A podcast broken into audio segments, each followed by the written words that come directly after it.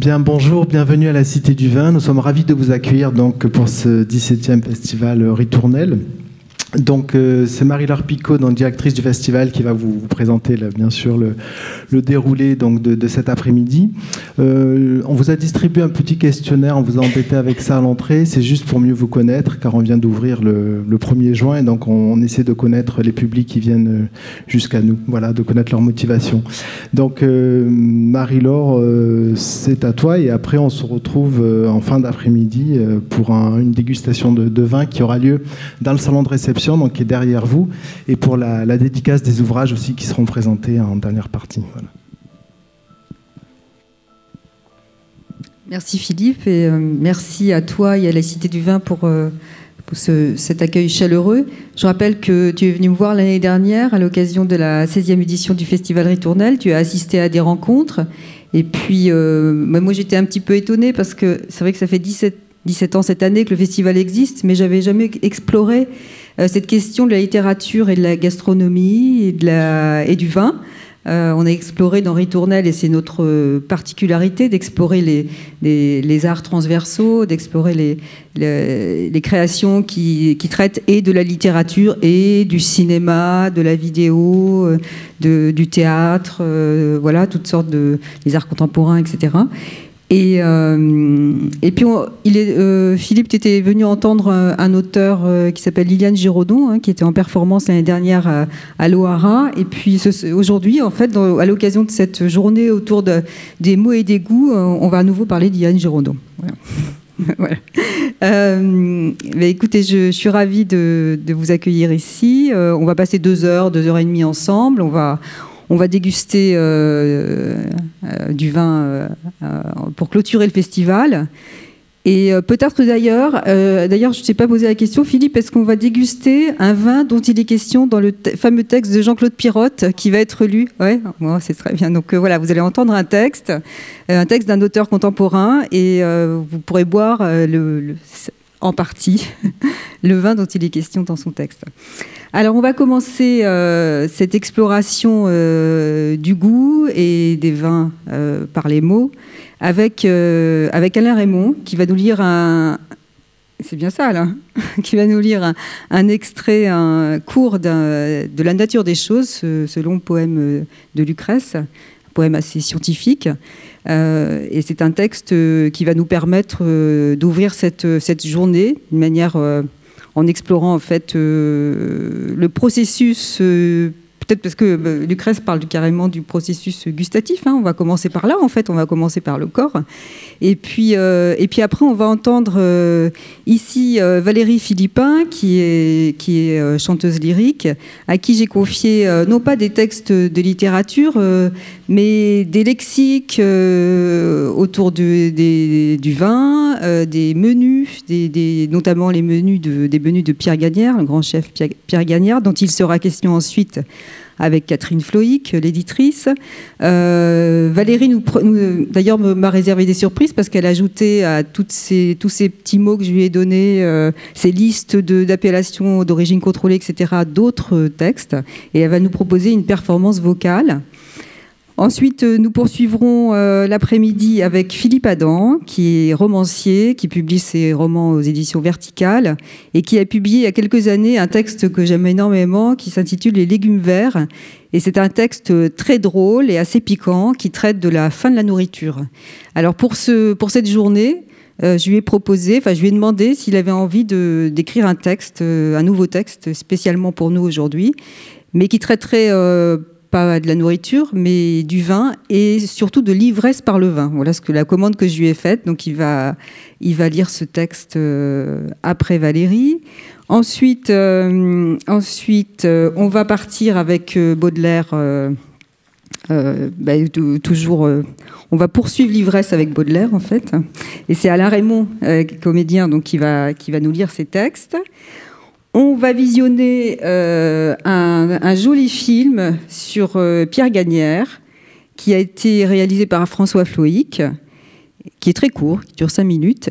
Et euh, ensuite, avec Catherine Floïc, qui est éditrice, nous allons converser autour de sa maison d'édition Et une partie de sa maison d'édition euh, s'est développée depuis quelques années autour justement de la question euh, du goût et de la littérature, de la gastronomie et de la littérature et de l'esthétique du goût.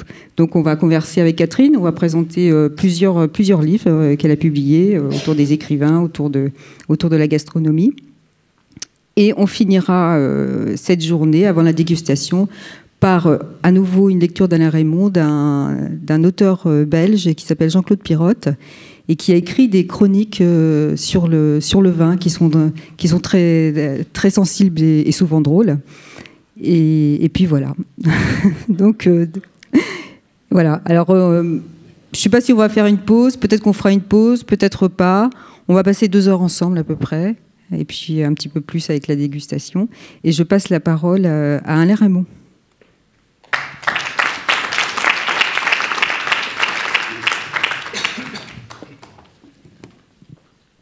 Bonjour.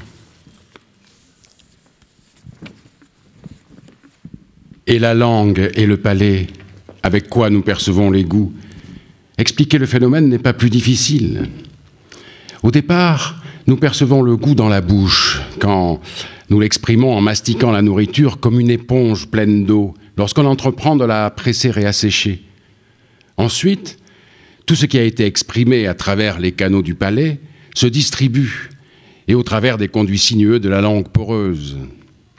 Quand les éléments composant le suc qui les baigne sont lisses, alors c'est avec douceur que se fait leur contact, et avec douceur ils caressent toute la région humide autour de la langue qui s'humecte. Mais au contraire, ils piquent le sens et le déchirent quand ils se dressent, d'autant plus qu'ils sont remplis d'aspérité. Ensuite, la volupté causée par le suc a pour frontière le palais. Mais quand il s'est précipité à travers le gosier, il n'y a plus de volupté lorsqu'il se distribue entre tous les membres. Peu importe l'aliment qui nourrit le corps, pourvu que ce qu'on absorbe après la coction, on puisse le distribuer dans ses membres et conserver la teneur humide de l'estomac. Maintenant, pourquoi tel aliment convient à tel être et non à un autre? Je vais l'expliquer. Et pourquoi ce qui est sinistre et amer pour les uns peut pourtant sembler particulièrement suave à d'autres. Si grandes sont en ces choses la distance et la différence que ce qui est aliment pour les uns peut se révéler pour d'autres aigre poison. Il en est ainsi du serpent qui, aussitôt touché par la salive de l'homme, meurt et se tue en se mastiquant lui-même. En outre, pour nous, l'élébore est aigre poison, tandis qu'il engraisse les chèvres et les cailles. Pour que tu puisses euh, apprendre comment cela se fait, il faut d'abord se souvenir de ce que nous avons dit tantôt. Les semences contenues dans les choses sont mélangées de multiples façons. En plus, tous les vivants qui prennent nourriture, comme ils sont dissemblables de l'extérieur, et comme suivant les espèces et différent aussi le contour qui maintient leur corps à l'extérieur, aussi sont-ils faits de semences à figures variées. Puisque les semences sont dissemblables, sont différents aussi nécessairement les intervalles, les voies que nous appelons canaux dans tout le corps, et aussi bien dans la bouche et le palais. Donc, certains doivent être plus petits, certains plus grands, triangulaires pour les uns, carrés pour d'autres. Beaucoup sont ronds. Certains ont de nombreux angles variés. Et en effet, comme le réclame la disposition des formes et du mouvement des semences, ainsi doivent différer les formes des canaux et les voix varient en fonction de la texture qui les contient. Quand ce qui est doux pour les uns se fait amer pour d'autres, c'est que chez celui-là, pour qui c'est doux, des éléments très lisses doivent, de manière resserrée, entrer dans les conduits de son palais. Mais inversement, ceux à qui la même chose agresse l'intérieur de la bouche, il est sûr que pour eux, ce sont des éléments rugueux et crochus qui pénètrent leur gosier. Il est maintenant facile, à partir de cela, de tout expliquer. Ainsi, quand chez un individu naît une fièvre, que la force de la maladie soit provoquée par un excès de bile ou par toute autre raison, alors c'est tout le corps qui est perturbé. Et toutes sont là, bouleversées, les dispositions des éléments premiers. Si bien que les corps qui convenaient au sens, maintenant ne leur conviennent plus, et que d'autres y sont plus adaptés, dont l'entrée peut engendrer une sensation agressive. Car les deux sensations se trouvent mêlées dans la saveur du miel, comme je te l'ai souvent montré. Maintenant, je vais dire comment les narines sont affectées par les odeurs. D'abord, cela va de soi, beaucoup de choses existent d'où se déroule et s'écoule un flot varié d'odeurs. Et il faut penser qu'il s'écoule, s'émet, se répand partout. Mais telle odeur est plus adaptée à tel vivant, telle autre à un autre, en raison de formes différentes. Et ainsi, à travers les airs, les abeilles, si loin soient-elles, sont guidées par l'odeur du miel, et les vautours par les cadavres. Où l'ongle fendu des, des bêtes sauvages s'est posé, le flair des chiens conduit les pas. Et l'odeur humaine, elle l'aperçoit de loin, la gardienne de la citadelle des Romulides, loi au blanc plumage. Ainsi, les effluves attribués à l'un ou l'autre conduisent chaque être à sa pâture, et du poison qui lui répugne l'éloigne. Et c'est ainsi que se conservent les générations des bêtes sauvages. Donc, cette odeur même qui frappe nos narines peut se projeter plus ou moins loin selon le cas. Mais pourtant, aucune odeur ne peut être transportée aussi loin que le son, que la voix, et, inutile de le dire, que ce qui frappe la pupille des yeux et provoque la vision car l'odeur se promène et prend son temps pour arriver, et meurt avant. Elle se laisse facilement disperser peu à peu au gré des souffles de l'air. D'abord, parce qu'elle a grand peine à sortir des profondeurs de la substance, car c'est du plus profond des corps que s'écoulent et s'éloignent les odeurs. À preuve, tout ce qui a été brisé semble exhaler une odeur plus forte, comme ce qui a été broyé, ce qui a été ruiné par le feu. Ensuite, on peut percevoir qu'elle est faite d'éléments premiers plus grands que la voix, puisqu'elle ne pénètre pas au travers des murs de pierre, par où passent couramment la voix et les sons. C'est pourquoi la source de l'odeur, tu verras qu'il n'est pas si facile de trouver en quel lieu elle se trouve. Car les chocs, car le choc des corps premiers se refroidit en s'attardant à travers les airs. Et l'annonce des choses n'accourt pas toute chaude vers les sens. C'est pourquoi souvent les chiens errent et cherchent les traces. Et pourtant, les odeurs et les saveurs ne sont pas seules à ne pas convenir à tous les sens et à tous les êtres.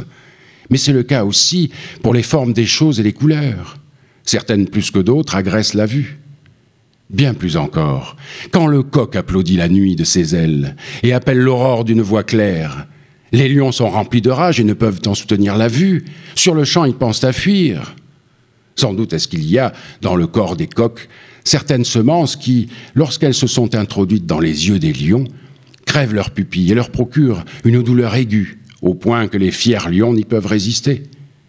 Elles ne pourraient pourtant blesser nos pupilles, soit qu'elles n'y pénètrent pas, soit que, lorsqu'elles pénètrent, elles trouvent la voie libre pour sortir des yeux, si bien qu'en s'attardant, elles ne peuvent les blesser en aucun endroit.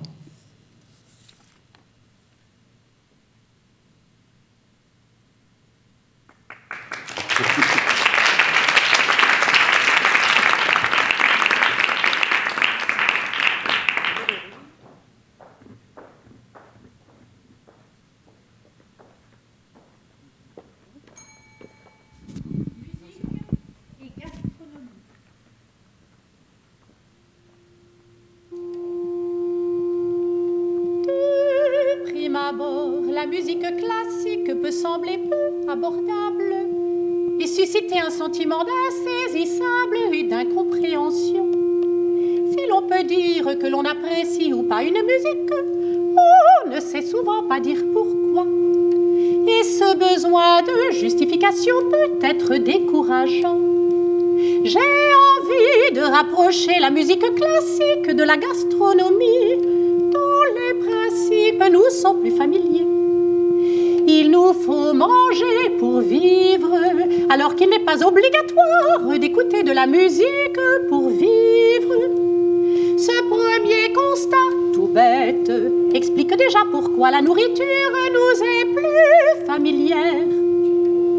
Étant obligé de manger pour vivre, il est assez facile de s'intéresser à la façon dont nous cuisinons les aliments de les ingurgiter. Je vais donc tenter de dessiner certains liens entre l'art culinaire et l'art musical.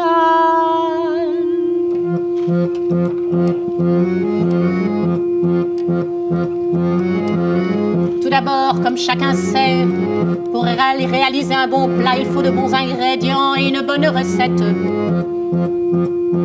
Les ingrédients peuvent être plus ou moins divers, rares ou communs. La recette plus ou moins sophistiquée, le plat final plus ou moins riche ou coloré. Lorsque le plat est terminé, les personnes qui le dégustent vont rarement s'enquérir des procédés de cuisine. Leur appréciation se résume souvent à j'aime ou j'aime pas. Car au fond, qu'est-ce qui intéresse les gens qui dégustent votre plat? S'il leur plaît ou non Transposons maintenant ce court récit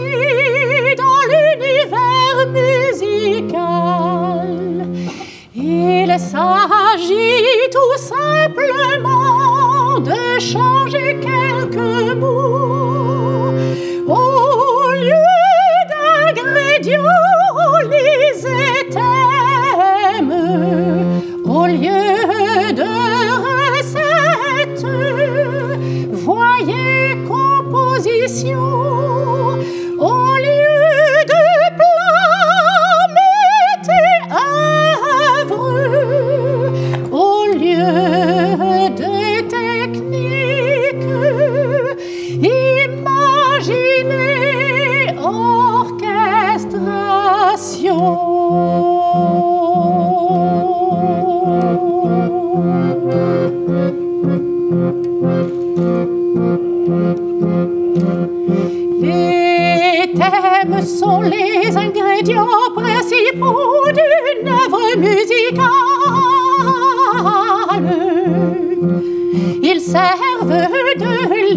À la préparation.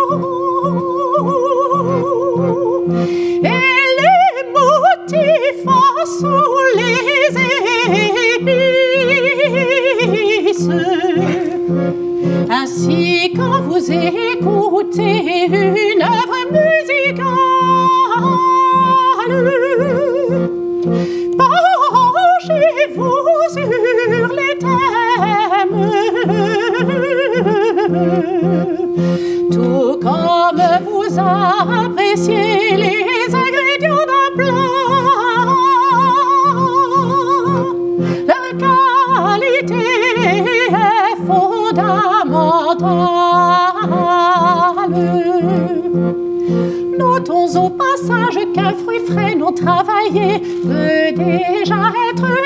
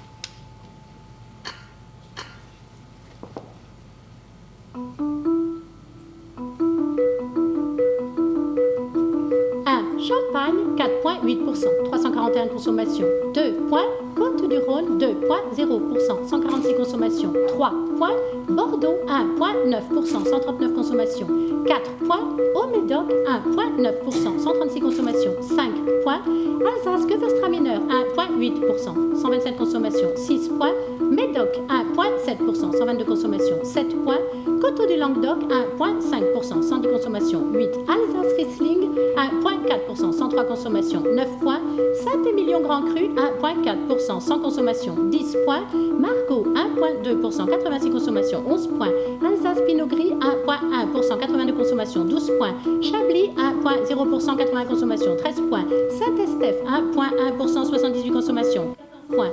Cahors, 1,1%, 77 consommations, 15 points. Pessac-Léognan, 1,1%, 77 consommations, 16 points. Bordeaux supérieur, 1,1%, 76 consommations, 17 points. Châteauneuf-du-Pape, 1,1%, 75 consommations, 18 points. Vin de Pays des Gôtes de Gascogne, 1,0%, 75 consommations, 19 points. Bourgogne, 1,0%, 74 consommations, 20 points. Pauillac, 1,0%, 70 consommations, 21 points. Côte de Provence, 1,0%, 70 consommations, 22 points.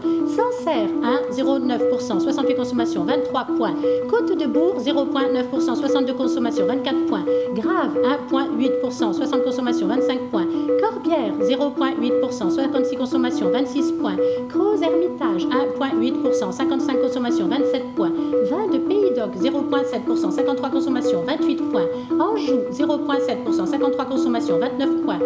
Saumur-Champigny, 0,7%, 52 consommations, 30 points. Pouilly Fumé, 0,7%, 52 consommations, 31 points. Sauterne, 0,7%, 52 consommations, 32 points. Première Côte de Blaye, 0,7%, 49 consommations, 33 points. Saint-Joseph, 0,7%, 49 consommations, 34 points.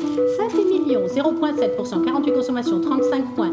Saint-Julien, 0,7%, 47 consommations, 36 points. Gigondas, 0,7%, 47 consommations, 37 points. Mouly en Médoc, 0,6%, 46 consommations, 38 points.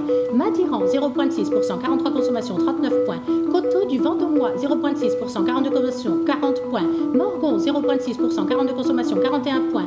Coteau du Layon, 0,6%, 41 consommations, 42 points. Muscadet Sèvres 0,6%, 41 consommations, 43 points.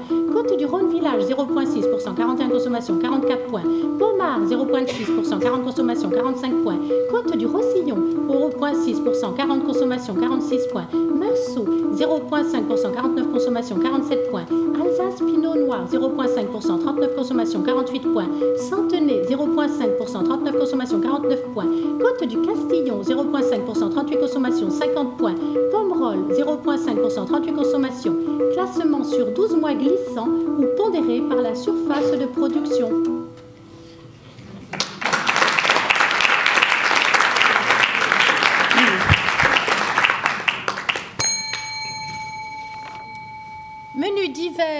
De Pierre Gagnère et Partita numéro 2 de Jean-Sébastien Bach.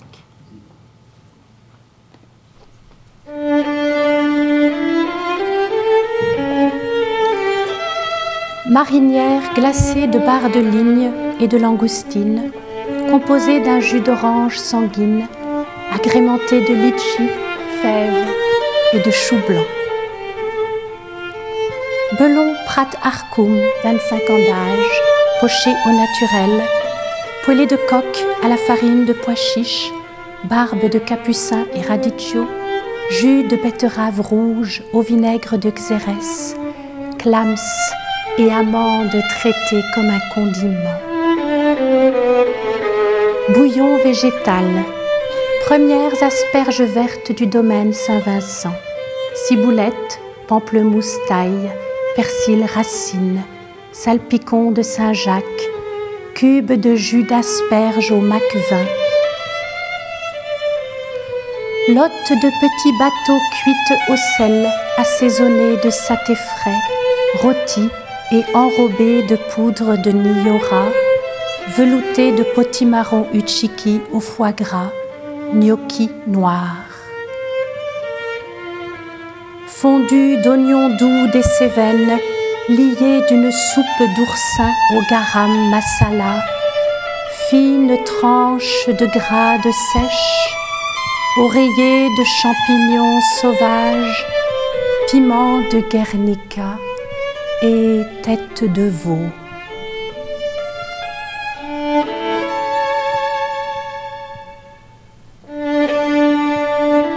Crème glacée de burrata, champignons de Paris grillés séchés à l'huile de truffes blanches d'Alba, chair de tourteau assaisonnée, concombre et mangue presque verte,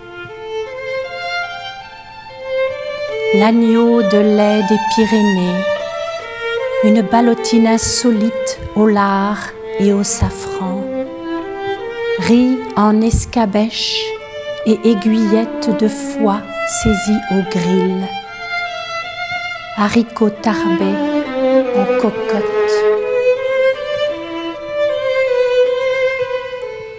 Tomme fraîche de Savoie et veloutée de brebis, mâche au miel du désert des agriates, bouillon de gouda millésimé aux céleri doré, mont d'or aux noix, sirop de clémentine. Les desserts de Pierre Gagnère.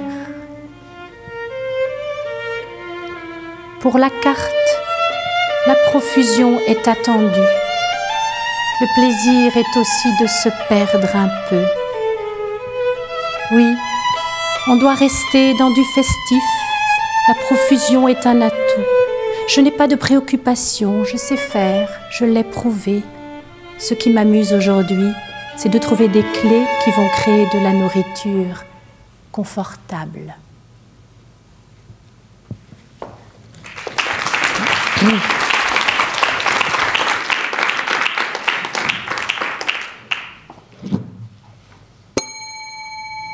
Recette de caille en sarcophage de Gaston Lenôtre.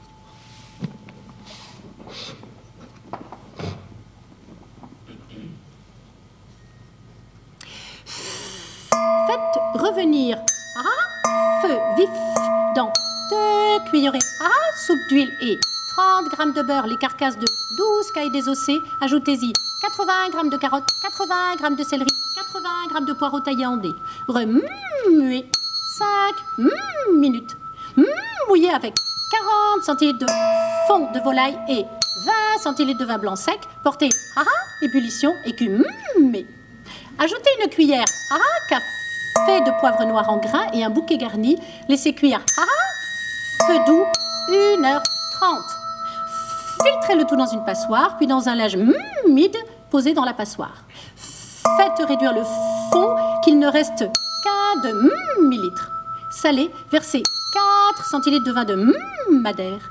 Brossez soigneusement 150 g de truffes noires fraîches. Bardez chacune d'une fine tranche de lard et emballez dans 4 couches de papier sulfurisé. Mouillez légèrement la dernière couche de papier. Enfournez les truffes à chaud 45 minutes. 200 degrés. Hachez 300 g de blanc de poularde. Versez dans un grand bol gardé au frais 30 minutes. Incorporez 300 g de crème fraîche au fouet, salée, poivrée au cayenne. Placez le bol au congélateur 10 minutes. Placez le bol au congélateur. Faites dorer 200 g de foie d'oie, puis flambez avec deux cuillerées à soupe de cognac salé, poivré.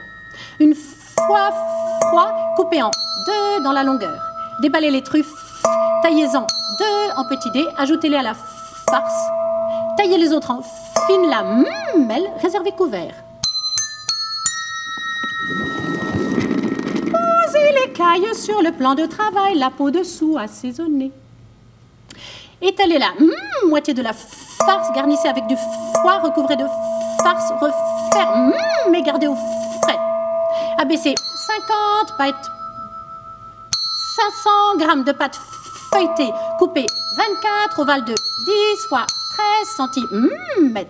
Coupez dans 12 d'entre des ovales de 8 fois 11 cm.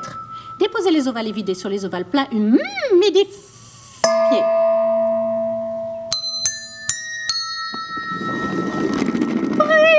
Pour coller. Incisez le fond. Posez les sarcophages sur la plaque du four humidifié. Enfournez 20 minutes à 220, 225 degrés.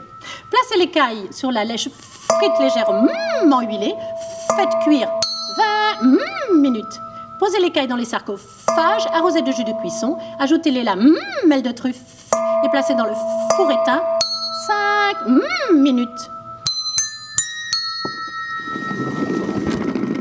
Servez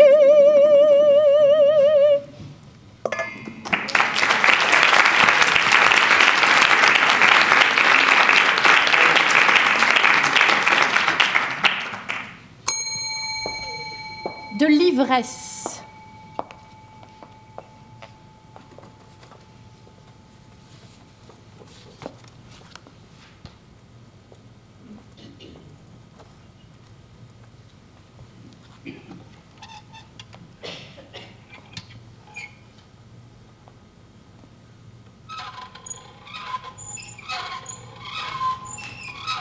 État d'exaltation des facultés mentales. Ivresse cérébrale, capiteuse, délirante, ivresse des boissons, de l'alcool, ivresse des sens et de l'esprit, ivresse du pouvoir, cuver son ivresse, état d'ivresse, nuit d'ivresse, débauche, délire, excitation, fumée de l'ivresse, abruti, appesanti, assoupi, gourdi, hébété par l'ivresse, sévir contre l'ivresse, coma de l'ivresse, perte de conscience, perte de, de sensibilité, perte de motilité, les yeux noyés d'ivresse, état d'exaltation psychique provoqué par une passion, ivresse de dionysiaque, insensée, joyeuse, légère, lucide, lyrique, matinale, printanière, sexuelle, vertigineuse, état second, ivresse pensive, philosophique, jouissance, sensation, sensation d'euphorie, d'exaltation, ravissement de l'âme, ivresse de l'extase, arrosée, trinquée, nausée, trouble, griserie, cuite, soifard, ivrogne, enivrement, enthousiasme, extase, joie, transport, sport, goût, volupté, délire, passion, excès, liberté, absence, inconscience, danger, efflux, errance, ébriété, création, inspiration, fulgurance.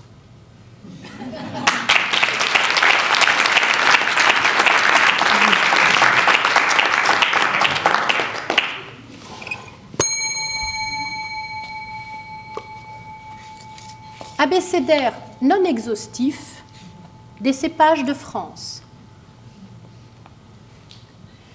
Abondant, Abouriou, Akeria, Admirable, Aladin, Alicante, Aligoté, Altesse, Alval, Amandin, Arbois, Arufiac, Aspirant, Aubaine, Auvergnat, Auxerrois, Bachet, Baco, Barbarou, Baroque, Beaujolais, Béquignol, Billat, Bianconne, Blanc-Fumé, Bordelais, Bouchalaise, Bouillé, Bouquetraube, Bourboulinque, Breton, Brun argenté, Cabernet, Calabraise, Caladoc, Calitor, Camarèse, Carcajolo, Cardinal, Carmener, César, Chalosse, Chardonnay, Chasselas, Chatus, Chenin, Clairette, Clavely, Colombard, Corbeau, Counoise, Courbu, Dame, Danuta, Douce, Durezza, Duras, Durif, Egiodola, Ekigaina, Elbling, Enraja, Étraire, Exalta, Fendant, Fer,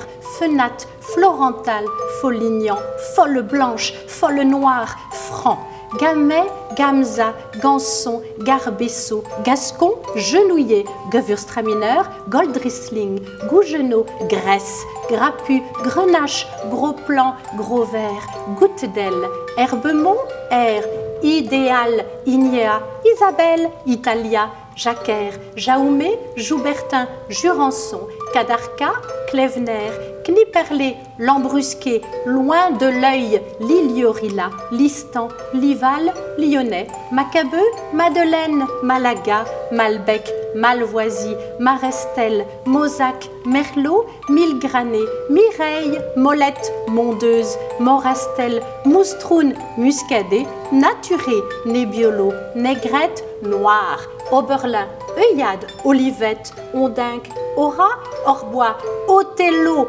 pense, pareillada, perdea, perle, persan, picardant, pinot, piquepoule, précoce, quilla, raffia, ragoûtant, rayon, reine, riesling, riverinque, rolle, rosé, Roussanne, Rousselet, Roussette, Ribilambe, Sable, Saint-Émilion, Sapéravie, Sauvignon, Ségalin, Select, Serine, Servanin, Sicilien, Sultanine, Sylvaner, Syrah, Teinturier, Tibouraine, Toquet, Tressaillé, Trousseau, Uni, Vacarès, Valdiguier, Valérien, Varousset, Verdot, Villonnier, Xérès, Zinfandel.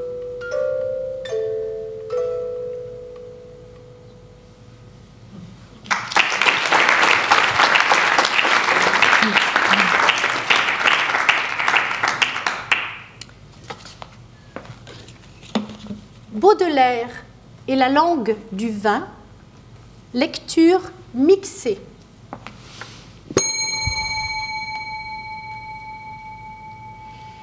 Un soir, l'âme du vin chantait dans les bouteilles à la voûte du palais tandis que la partie extractive où je me plais bien mieux que dans mes froids caveaux, avec une nuance de miel, derrière les classiques, les muscles des lutteurs à l'épaule, c'est-à-dire à, l'endroit où la mouche se forme quand je tombe, usé par ses travaux, les rend sensibles à la voûte du palais de ta femme ravie, des notes plastiques de relief dans sa jeunesse et l'espoir qui gazouille en mon sein de la bouche raréfie les corps les plus légers ou les plus volatiles que dans mes froids caveaux.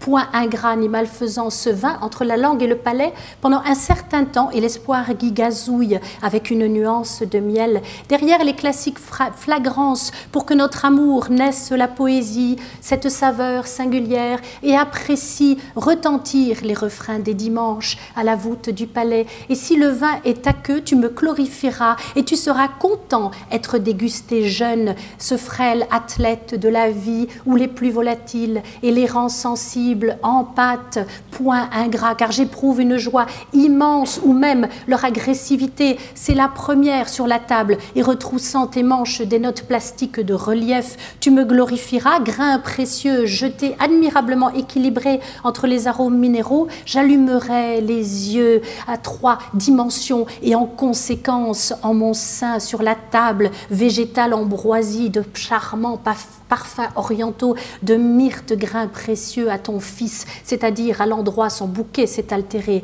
que de notre amour naisse la poésie, la silhouette du vin située dans un espace, car j'éprouve une joie immense quand je tombe, maintenant l'acidité et l'instragence et l'espoir, les coudes par son ombre portée, c'est-à-dire son contour, en toi je tomberai, c'est-à-dire certains amateurs ne dédaignent pas pour que de notre amour naisse à la voûte mon ombre, contour, tantôt, encens, les muscles, végétal, de myrte, son bouquet, naissent la poésie.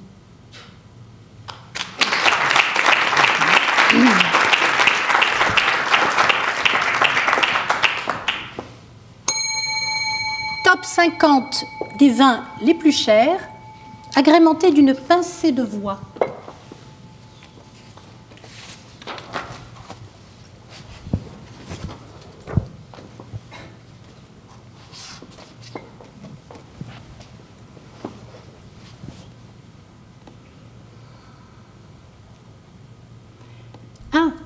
Henri Jaillet, Richebourg, Grand Cru, Côte de Nuit, France.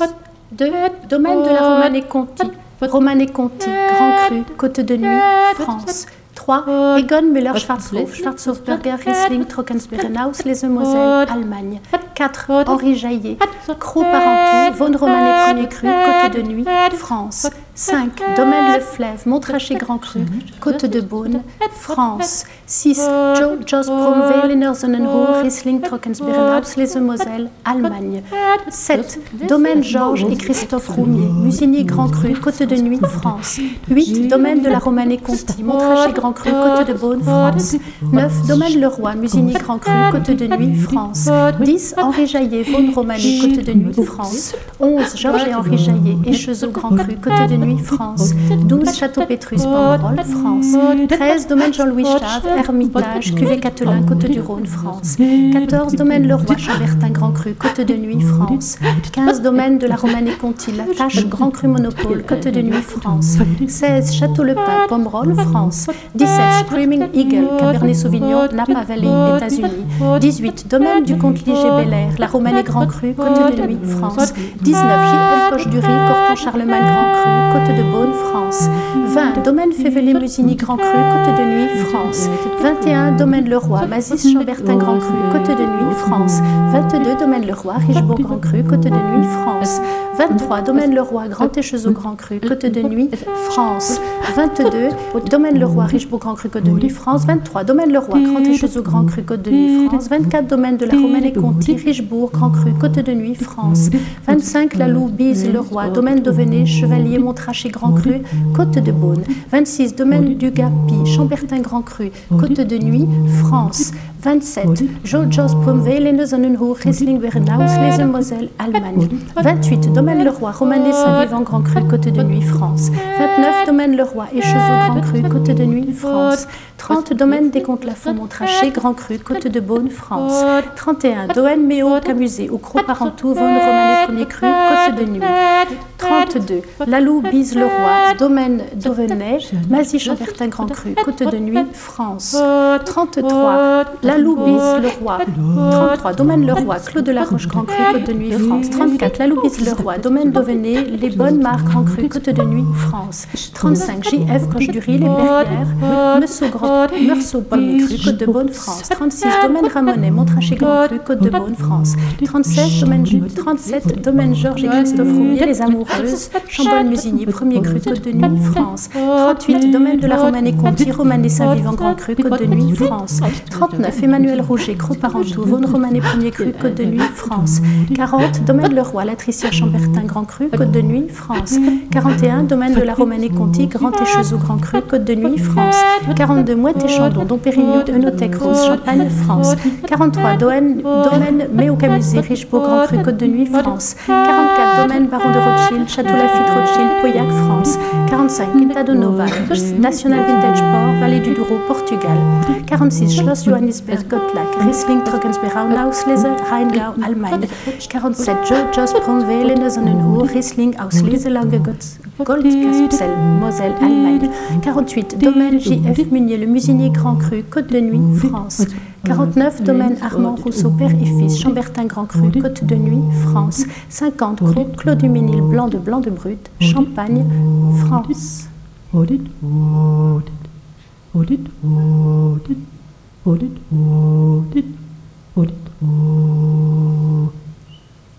Oh.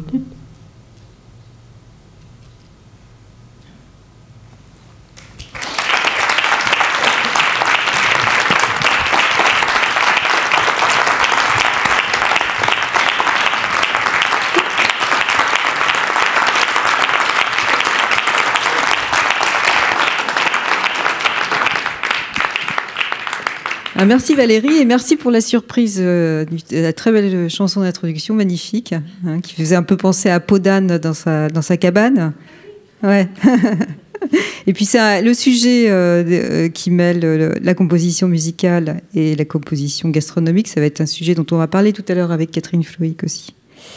Et maintenant, on va entendre Philippe Adam hein, pour euh, les légumes verts et une extension. C'est ça? Félicitations. hein.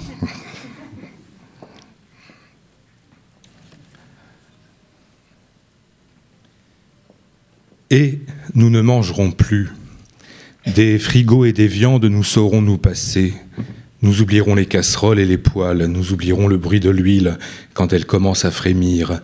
Nous aurons honte, tant de choses gâtées par nos dents, tant de choses gâchées, digérées, jetées dans les assiettes.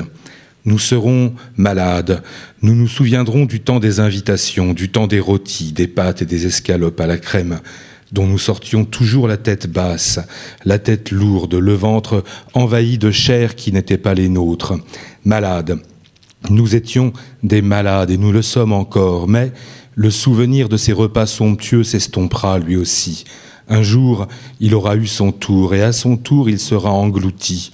Nous irons alors un peu mieux, oubliant tout ce qu'on a pu manger avant dans cette vie lointaine, et maintenant suçotant des glaçons, mastiquant nos doigts, et pourquoi pas des omelettes en plastique, si c'est tout ce qui reste.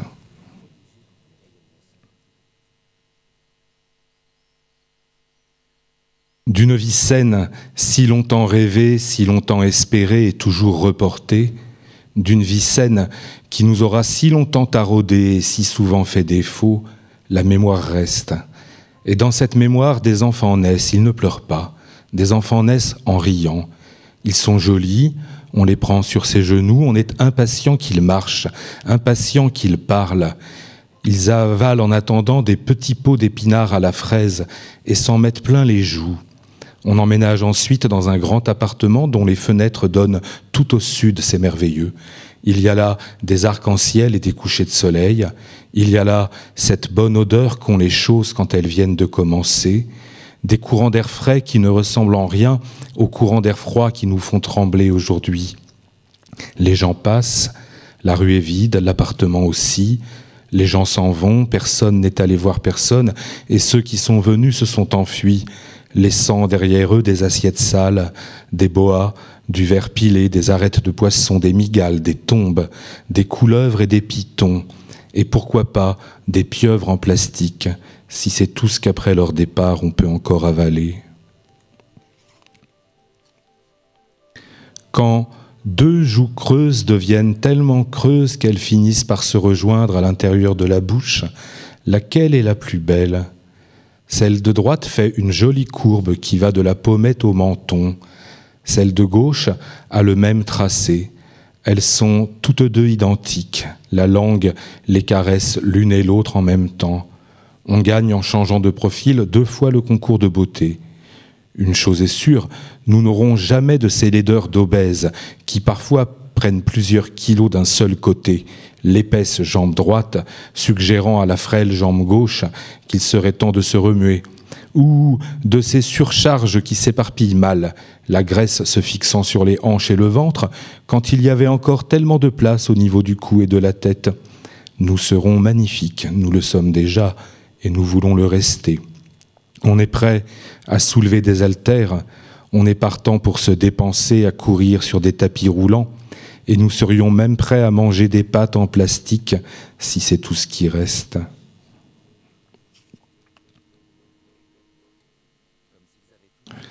De nos listes de courses, nous supprimerons le superflu. N'y apparaîtront plus les panses et les colliers d'agneau, les pigeons, les têtes de veau et les hampes de bœuf. Nous ferons disparaître les paupiettes et les côtelettes, puis s'effaceront à leur tour les joues de canard et les gésiers de poulet. Nous renoncerons aux poissons panés et nous, saurons faire notre deuil des coquilles Saint-Jacques avec ou sans corail. Nous nous contenterons du minimum, heureux de ce qu'il y a, maintenant qu'il n'y a plus rien. Nous oublierons les ailes de requin farcies et les escargots à l'ail. Nous supprimerons les anchois qui baignaient toujours dans leur capre.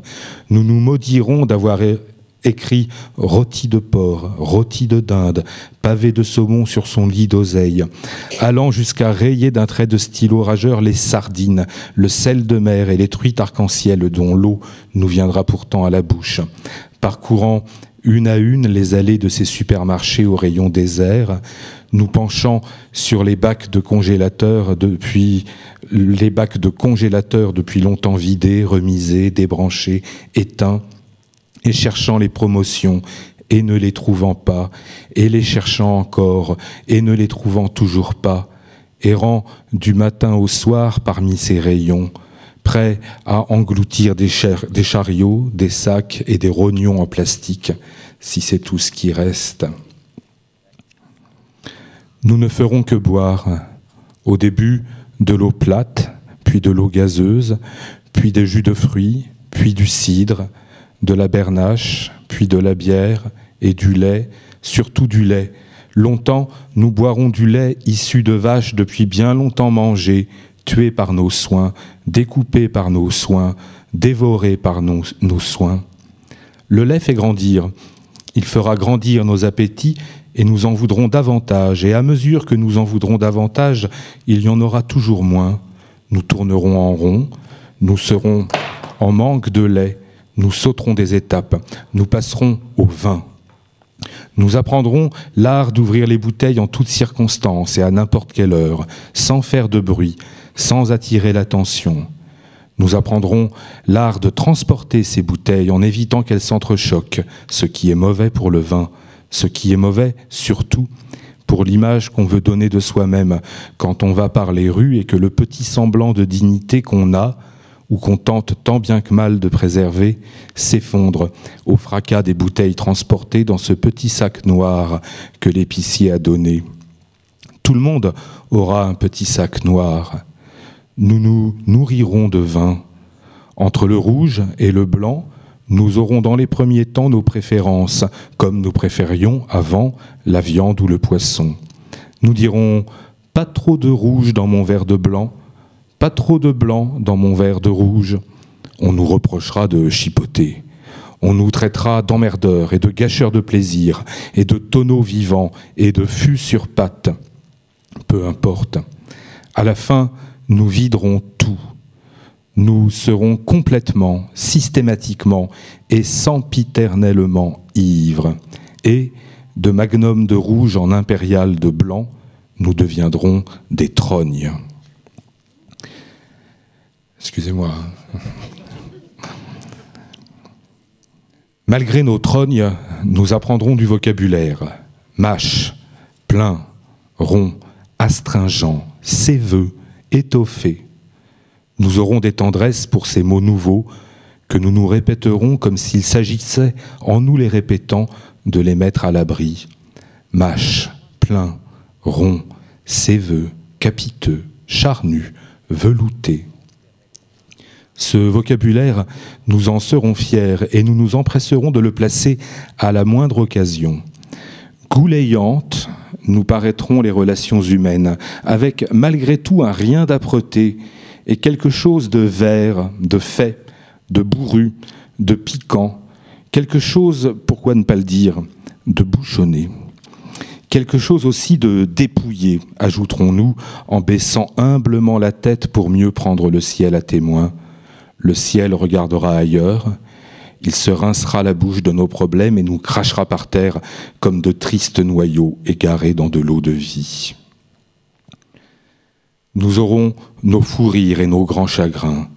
Souvent, on nous verra cramoisis et hilars, souvent aussi livides qu'en larmes. Nous serons imprévisibles, nous nous flatterons de nos retards comme de nos lenteurs, comme de notre zèle, comme de nos impatiences. Nous nous honorerons de n'être pas fiables, et nous prendrons de haut les reproches qui ne feront jamais que nous effleurer, comme s'il n'était jamais vraiment question de nous, mais toujours de quelqu'un d'autre. Celui qui s'est endormi sur le carrelage d'un hall d'immeuble, celle qui s'est pissée dessus en tentant d'atteindre les toilettes. Nous ne serons jamais drôles et pourtant nous le serons tout le temps, débordant de joie, plein de larmes, bavards sans avoir rien à dire, nous serons en boucle. Nous nous répéterons sans cesse les mêmes choses, nous répéterons sans cesse les mêmes choses aux mêmes personnes. Nous redirons nos plaintes pour la 57e fois. Nous raconterons les mêmes savoureuses anecdotes, les mêmes blagues, nos vieux traumatismes, nos vieilles euphories. La vie est mieux sans mémoire. Nous aurons la belle vie. Avec nos trognes, nous apprendrons la camaraderie, des soirs de fête, la douloureuse fraternité des matins difficiles. Avec nos trognes, nous apprendrons à dormir debout, à vomir allongé, à ramper, à nous laver les dents avec un doigt, à prendre une douche au robinet, à nous réveiller plus fatigués que la veille et à nous lever quand même, à avoir mal à la tête, non pas parce que les idées s'y pressent, mais parce qu'au contraire la tête se creuse et se vide, les idées s'enfuient, leur départ fait mal comme ces choses oubliées sans savoir quoi, sans savoir les nommer. L'alcool est le dentiste des idées, qu'elles soient belles ou moroses, il les abolit toutes, il les anesthésie et les plombe quand il ne les fait pas sauter d'un grand coup de décapsuleur. Avec nos trognes, nous n'aurons plus de pensée, mais des dentiers de pensée. Ça va, c'est pas mal, ça ne fait pas mal. Il suffit d'attendre et de se resservir un verre pour que les idées filent, apparaissent, disparaissent et se cachent à toute vitesse comme de vilains petits cafards surpris par la lumière. Avec nos trognes, nous ne connaîtrons que la nuit. Nous ne serons jamais surpris. Nous vivrons toujours entourés d'autres trognes que nous reconnaîtrons. Salut 8 degrés, salut 12 6, salut 13 5, salut 11 8. Entre trognes, nos trognes auront valeur de passeport dans le monde des trognes. Et avec nos trognes, nous aurons toujours nos entrées n'importe où. Avec nos trognes, nous parlerons toutes les langues. Nous aimerons n'importe qui. Avec nos trognes, nous ferons mardi, nous ferons matin, midi et soir l'amour. Avec nos trognes, nous serons moches, si moches que nul n'oserait encore nous approcher. Mais avec nos trognes, nous aurons des amis. Avec nos trognes, nous vivrons pleinement, dignement, nous ne serons plus jamais seuls. Merci beaucoup.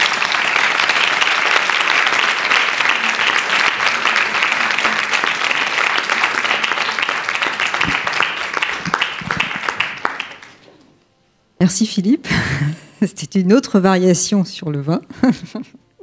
Euh, je crois qu'Alain Raymond a, a, envie de donner la réplique à, à, Valérie sur les poèmes de Baudelaire. Et puis après, on, nous allons visionner le, le film de François Floïc.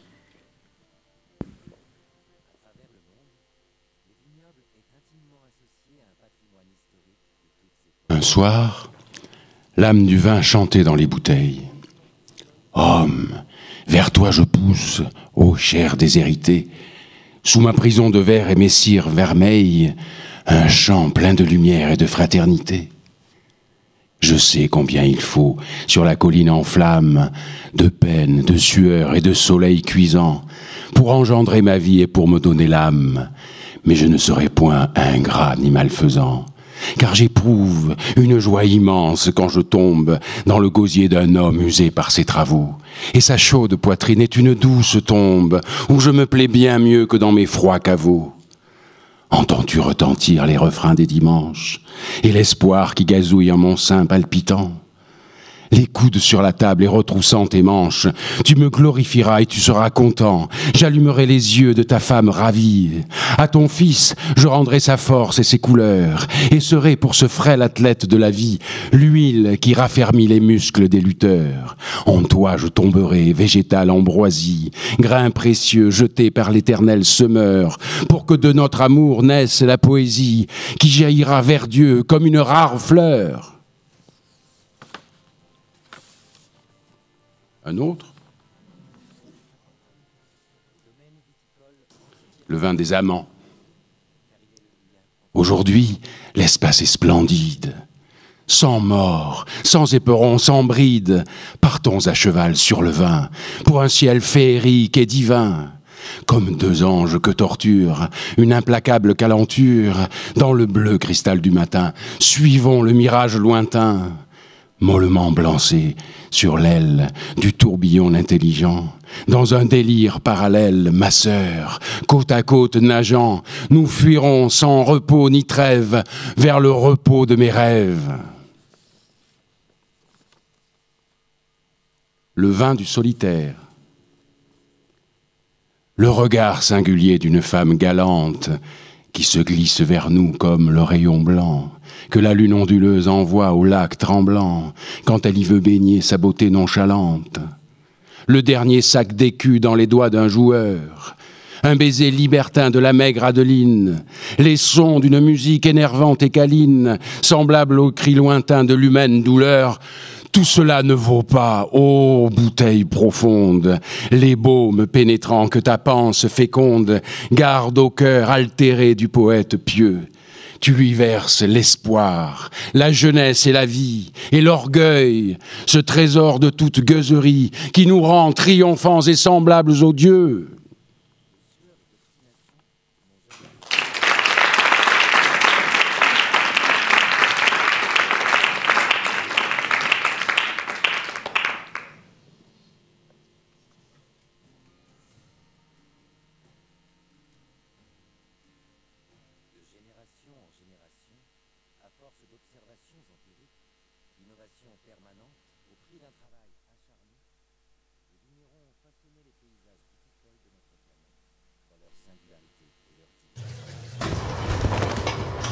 Les vins de Crimée valent largement ceux du monde entier, Mr. Jefferson.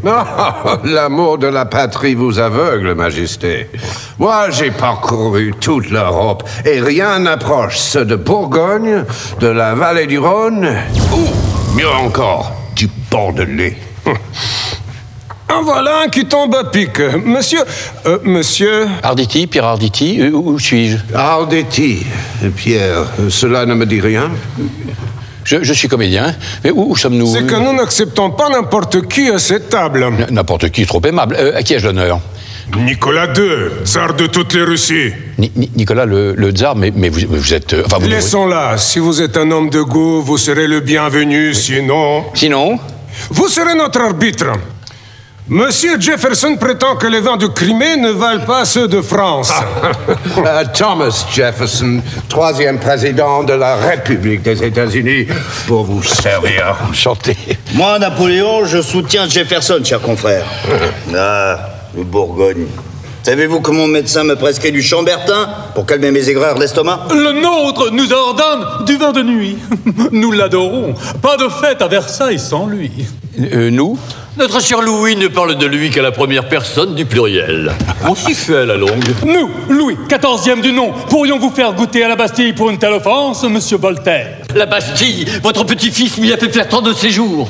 Sans le vin de Bourgogne que je m'y faisais porter, ça aurait été un sinistre. La faute à qui, Voltaire? Alors, alors, messieurs, j'ai oublié vos querelles. La Bastille, c'est un opéra aujourd'hui.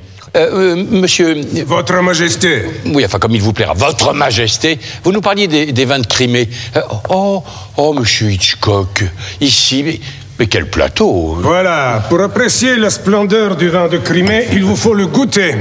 J'adore. Saviez-vous que ce sont les Français qui nous ont aidés à développer notre vignoble? Comme votre civilisation. Oh, Napoléon, je sais que tu n'as pas gardé un très bon souvenir de la Russie.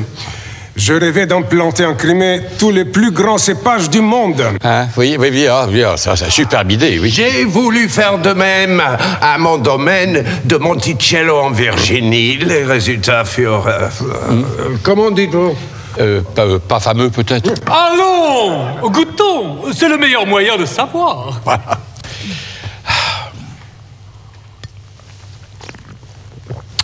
Ah, c'est curieux. Alors, à l'aveugle, je parierais pour un, un vieux Porto, alors peut-être un, un vin doux naturel, comme on les fait dans le Roussillon. Peut-être un peu trop euh, capiteux. Allons, il vient de mon domaine de Massandre. Massandra, jamais entendu parler. Et vous? Ah, de réputation. La plus belle cave naturelle du monde, paraît-il. Oui, trois kilomètres de galerie creusée directement dans la roche. J'y possède des vins qui remontent jusqu'à 1775. Alors, Mais c'est où ce Massandra Euh, en Crimée, toujours, près d'Yalta. By Jove On est bout des flots de champagne. En refaisant le monde à Yalta. Ah là, Winston Churchill, manque plus que De Gaulle et on sera au complet. Sure. Mais c'est pas pour ces vins que l'on connaît Yalta, hein? Et l'Amérique alors, elle lui a apporté quoi au vin? Le phylloxéra? Euh, Cessez vos querelles, buveurs très illustres. Le vin n'est-il pas ce qu'il y a de plus civilisé au monde?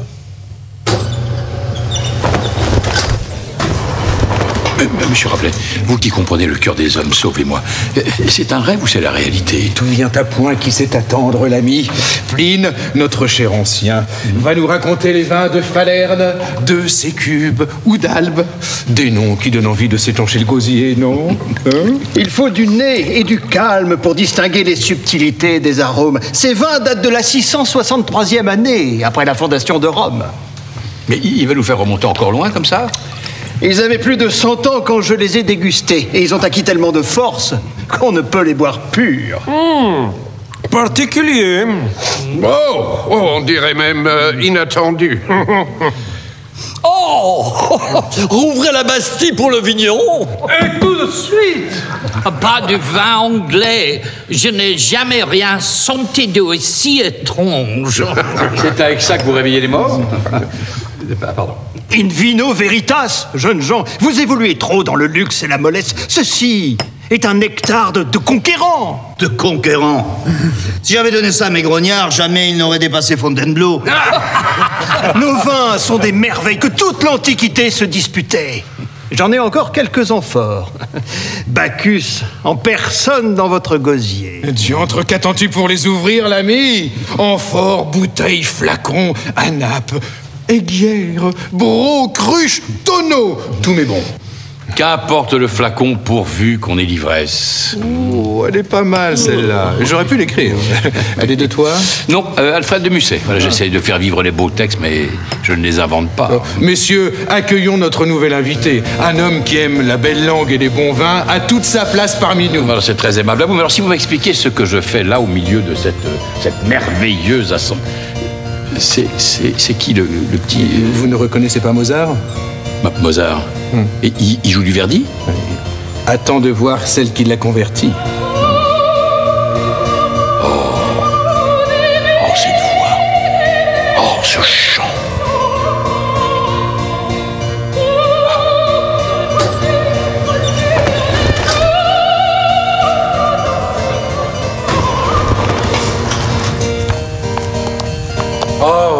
Maria Callas, si vous saviez combien de fois j'ai rêvé de cette rencontre. Un saltimbanque. Il dit s'être perdu. Mais un homme de lettres et de goût, pour sûr. Et appréciant les femmes, lui au moins. Pas comme vous, bande de vieux misogynes. Encore à vous goberger des meilleurs crus sans nous prévenir Justement, chère Colette, votre esprit et votre charme nous manquent. J'aimerais vous croire, Voltaire, mais vous passez tout votre temps avec ces mufles qui se prennent pour les maîtres du monde. Mais nous fûmes maîtres du monde. Alors moi qui ne suis maître de rien, rencontrer d'aussi belles artistes fait de moi l'homme le plus heureux du monde. Il sait parler aux femmes, l'homme qui s'est perdu. Quand je joue Carmen, j'exige qu'il y ait toujours les plus grands vins sur scène, et là, toujours rien. Quel vin pourrait vous plaire, my dear? Grand Bordeaux, Bourgogne raffiné. Je n'aime que les vins d'Italie. Un rouge de Toscane à la puissance d'un cœur de Verdi ou un blanc de Vénitie, délicat comme une mélodie de Puccini. Des vins d'Italie, dit-elle. Une femme pourrait-elle avoir du goût? Au tempora, au mores. Autre temps, autre mœurs, l'ancêtre. Ma belle, je te ferai découvrir le muscat frontignan. On m'a baptisé avec, j'avais à peine trois ans. Niet, niet, niet, goûtez plutôt ce vin liquoreux. Le meilleur pour vos cordes vocales. Hum, Stop, fellows! Un seul vin est digne euh, de notre diva, le champagne. oh, sorry, ce Mozart. Dès qu'il entend champagne, il se prend pour les Rolling Stones. Allons, ma chère, tentez plutôt ce Grand Bordeaux. Ce claret vous ravira le palais. Un chambertin, peut-être? Euh, euh, Voltaire, c'est pas vous qui avez dit un despote a toujours quelques bons moments, une assemblée de despotes jamais. Que voulez-vous, les tyrans adorent me donner raison. C'est de sa faute aussi. Depuis qu'il est là, c'est la zizanie. Allons, monseigneur, avez-vous même écouté ce que cet homme avait à dire? C'est que, d'habitude, euh, c'est nous qu'on écoute. Beau maître du monde, vous ne connaissez rien à l'art, pas plus qu'au vin. Et cet homme est un artiste. Vivant Comment ça, vivant Moi, l'ancien, jamais je n'ai vu un vivant invité ici. C'est un espion. Un nihiliste. Un régicide. Pire, un sportif. Non mais, non mais vous allez m'écouter à la fin Ah, comment est-ce que j'ai pu atterrir ici? Je- J'en ai pas la moindre idée, moi. Alors, je- alors c'est un rêve ou alors j'ai trop forcé sur le margot ou pire, je suis vautré dans une cave d'Ikeb. Mais avant, avant, oui, j'étais vivant. Une erreur? Pas le genre de ceux qui administrent cet endroit. Et qu'en savons-nous Rien. Sauf que ce n'est sûrement pas à nous de décider de son destin. Et si les hommes comme lui quittent la Terre, qui portera notre postérité? Oh, je le garderai bien, moi.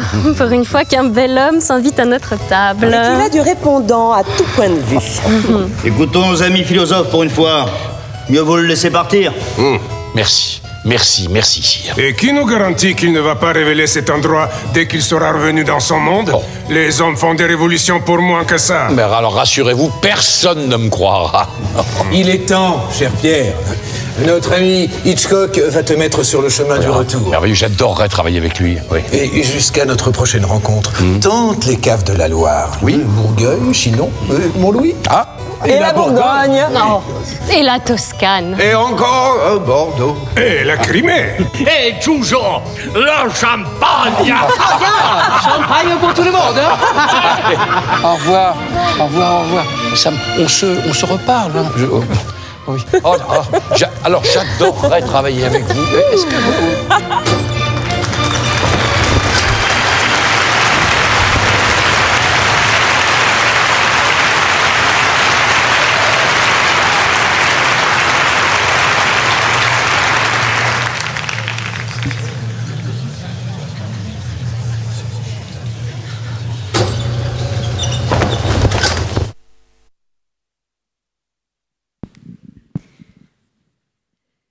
Alors voilà, c'était la petite surprise de la Cité du Vin. Et maintenant, nous allons lancer le film sur Pierre Gagnère, je crois. Ouais.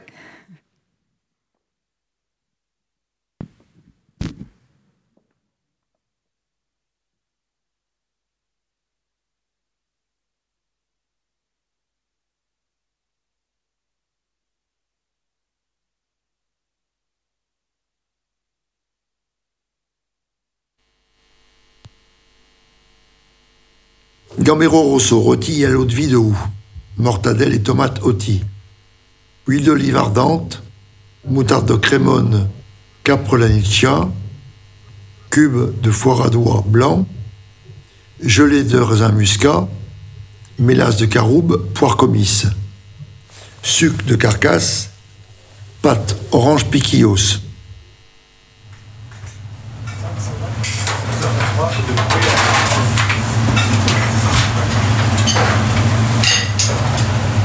Cette espèce d'état béni dans lequel je peux être parfois permet d'atteindre des choses euh, un peu particulières, un peu déstabilisantes, un peu émouvantes aussi.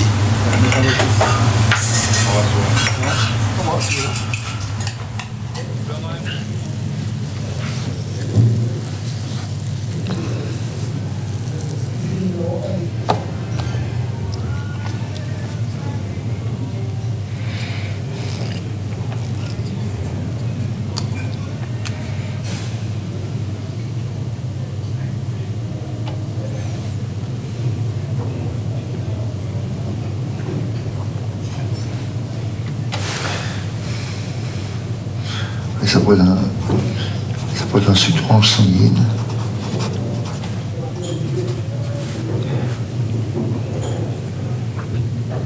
Ensuite, on met pamplemousse taille et émietté, comme ça, nature. Ensuite, on va épicé mon citron vert, ça c'est la base. On prend des grosses huîtres bien charnues qu'on coupe en morceaux, que l'on mélange à du couteau qui est à peine saisi, qui est froid. Donc là, vous avez tac, tac, tac, vous avez trois, trois, vous voyez, trois goûts différents, trois textures. On peut terminer par, euh, par du, concombre euh, passé à centrifugeuse, puis ce jus de concombre euh, nat- nature, peut-être très légèrement assaisonné.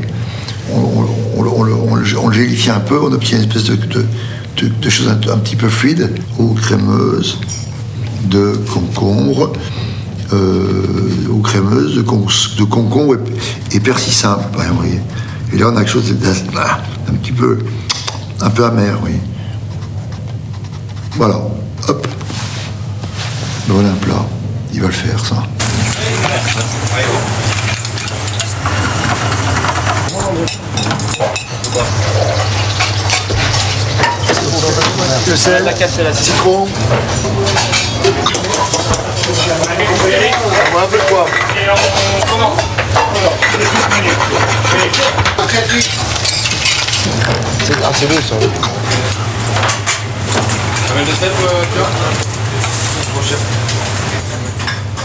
je structure la nourriture avec les mains. Je, lui donne une espèce de dynamique et c'est posé en assiette. Avec évidemment une grande part de hasard. C'est très charnel, quoi. C'est très intime, ça. Et c'est très modeste, hein, mais c'est vraiment quelque chose qui me dépasse et qui fait que. c'est moi. C'est une espèce de combat avec, un, une matière première que j'ai, du mal à maîtriser. Détourner, déconstruire, reconstruire, donner du sens. Et toute la difficulté, c'est de, tirer le goût dans un sens un peu incertain, un peu déstabilisant. C'est un fil tendu très très très très subtil. Alors on y a tu es prêt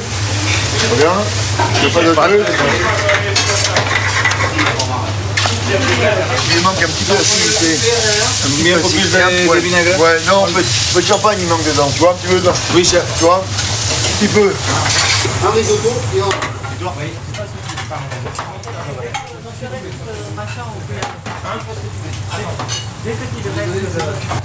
Omar, un rideau truffe, poursuivre un soufflé truffe, et poursuivre deux rideaux truffe, une poularde de logocine.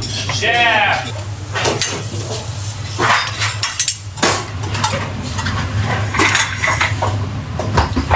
Le chef.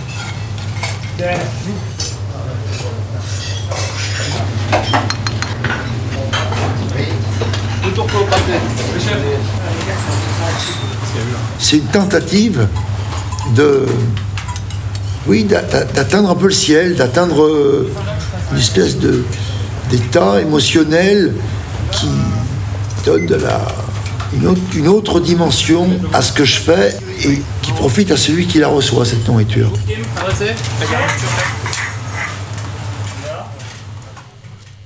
Consommé d'oignons brûlés, Castelfranco, artichaut maco, mimolette râpée, grosse huître, tabourièche et coco chasse, voile de sèche, Burkinsheim, fenouil croquant, crapaudine, gold, chogia, bigaro, tamarillo.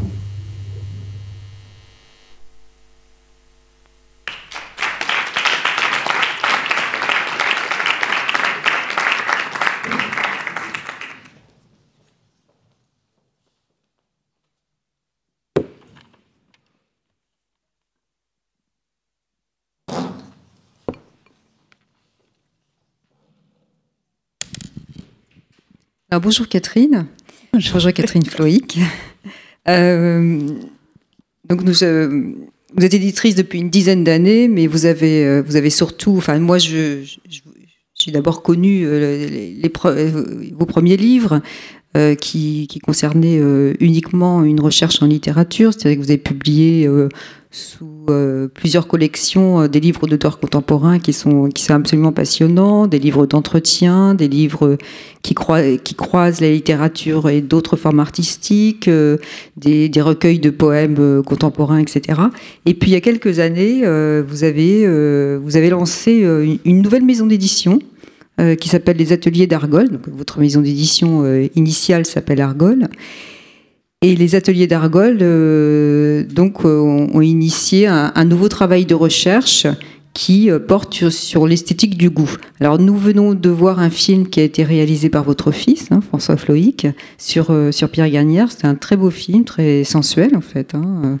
On voit Pierre, Pierre Gagnère dans sa cuisine et c'est vrai que ces gros plans, c'est assez étonnant de, le voir travailler. Alors je pensais tout à l'heure à- au rapprochement que Valérie euh, faisait avec la composition musicale. On a vraiment l'impression d'être dans une composition musicale quand on voit ces images.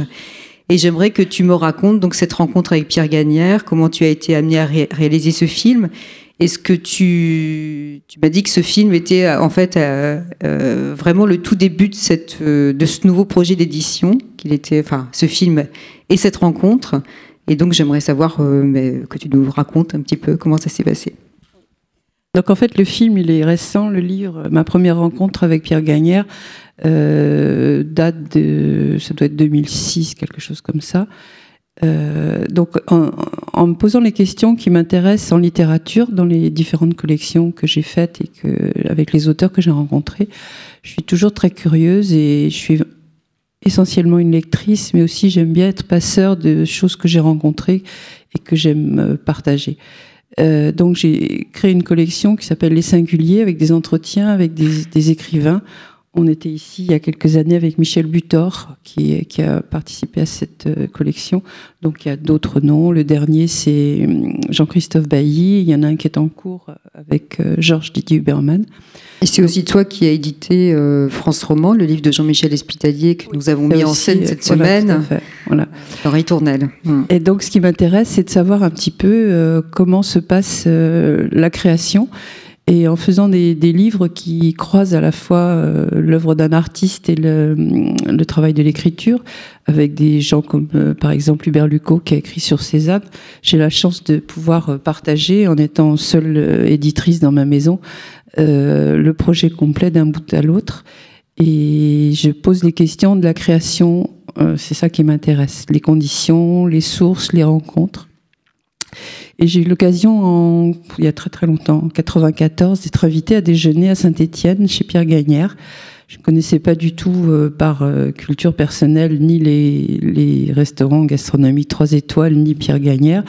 Et ça a été pour moi un choc énorme parce que c'était un, une rencontre d'un repas qui était euh, dans des conditions exceptionnelles de, de cadre à Saint-Étienne, dans un très très beau lieu. Euh, Pierre Gagnère a perdu ce lieu et son, affaire euh, de restaurant l'année suivante parce que c'était très prestigieux et Pierre Gagnère est quelqu'un qui est dans la création complète euh, sans se soucier beaucoup des soucis d'organisation matérielle autour. Donc ce, souvenir de repas pour moi était absolument extraordinaire et ça m'a longtemps longtemps poursuivi en me disant mais on peut être cuisinier. Euh, j'étais à l'époque euh, justement invitée parce que j'étais journaliste de, dans le milieu de l'art contemporain. Euh, ça me rappelait beaucoup de, de, discussions et de choses et d'analyses que j'avais pu faire avec des artistes contemporains et longtemps après, donc euh, en 2004-2005, je me suis dit que Pierre Gagnère était certainement au moment où on commençait à parler de la cuisine dans, les, la télévision et éditer beaucoup de livres de cuisine, certainement un des chefs qui avait dans, dans la tête et dans les mains quelque chose d'exceptionnel qui pouvait répondre à mes questions en littérature. Que cette, euh, ce repas que j'avais partagé, c'était vraiment un moment de création pure euh, et qui avait derrière une écriture. J'ai donc envoyé une lettre à Pierre Gagnère en lui disant, en lui demandant s'il voulait accepter. Et c'était ma première initiative dans ce domaine de la, du goût, de, de faire un livre sur ce, sur ce sujet, comme j'avais composé des livres avec les écrivains et les poètes. Il a accepté. Il m'a proposé quelqu'un pour participer à cet entretien, ça n'a pas marché. Puis il m'a dit, mais pourquoi vous ne feriez pas avec moi? Sans réfléchir, j'ai dit d'accord. Ça a duré quatre ans. On s'est vu euh, avec nos libertés réciproques qui n'étaient pas toujours faciles. Et j'ai commencé ce livre en posant toutes les questions qui me venaient à l'esprit euh, concernant sa vie, euh, les origines, le restaurant, la gestion, euh, euh les rencontres, avec quelqu'un qui n'avait pas l'habitude de verbaliser euh, toutes ces questions-là, et surtout les questions de création. Qu'est-ce que c'était qu'un menu, une carte, comment on composait les choses, qu'est-ce que c'était que ces mets qu'il qu'il, qu'il inventait, comme vous l'avez vu là. Et les choses se sont mises en place petit à petit pour arriver à ces questions pure de, qui m'intéressait moi de création et la certitude que c'est un acte créatif euh, artistique euh, dans un moment de une sorte d'inspiration, d'improvisation qui caractérise euh, Pierre Gagnère parce qu'il est toujours dans, dans un, une espèce de folie, de décalage et à la fois d'écriture avec en tête une sorte de, de bibliothèque de, de goût. Il ne goûte pas, il ne goûtait pas du tout il y a quelques années, maintenant il commence seulement. Et donc ça m'a, ça m'a à ce moment-là posé toutes les questions du goût, les questions d'esthétique en gastronomie que posaient pas du tout les, les gens, même les journalistes à ces, ces chefs. Et je suis certaine, celui-là est tout à fait particulier. Donc le livre est paru et je me suis en même temps posé des questions sur le, le contenu. Qu'est-ce que le goût Comment comment on parle de la nourriture et puis, euh, donc, pour en finir avec Pierre Gagnère, il y a deux ans, c'était effectivement le, la, suite, la suite de l'aventure de ce livre qui a, qui a, marqué un petit peu dans, le, dans les questionnements autour de la gastronomie. Euh, Pierre Gagnère a été invité au Palais de Tokyo dans une exposition collective euh, qui s'adressait à des créateurs qui n'étaient pas des plasticiens ni des artistes, mais des gens qui avaient une œuvre euh, qui faisait art. Donc, c'est posé la question de faire entrer euh, un cuisinier dans un musée comme le Palais de Tokyo. Et puis, il m'a demandé de, s'occuper de, de m'occuper de ça. Et la seule façon, c'était de, de, de comprendre en, en quelques images et quelques mots qu'est-ce qu'était Pierre Gagnère. Et donc, euh, mon fils, qui est photographe et qui fait des, des, films, avec lequel on a fait ce livre de Pierre Gagnère ensemble, il a fait tous les reportages. Il est particulier parce qu'il travaille en milieu naturel comme un vrai reporter. Donc, avec la caméra sur l'épaule, et, il a fait ce film qui a été projeté au Palais de Tokyo pendant l'exposition euh, il y a un an, un an et demi, je crois. Voilà, donc euh, Pierre Gagnère m'a ouvert la porte à, à toutes ces questions sur le goût. Et je me suis dit qu'il n'existait pas, puisque je suis et je cherche toujours euh, des questions, des réponses à mes questions. Et qu'en général, quand je les trouve pas, je, me dis, ben, s'il n'y a pas d'éditeur qui l'a fait, au lieu de faire comme beaucoup euh, les choses qui sont dans l'air du temps, moi je fais ce qui me répond.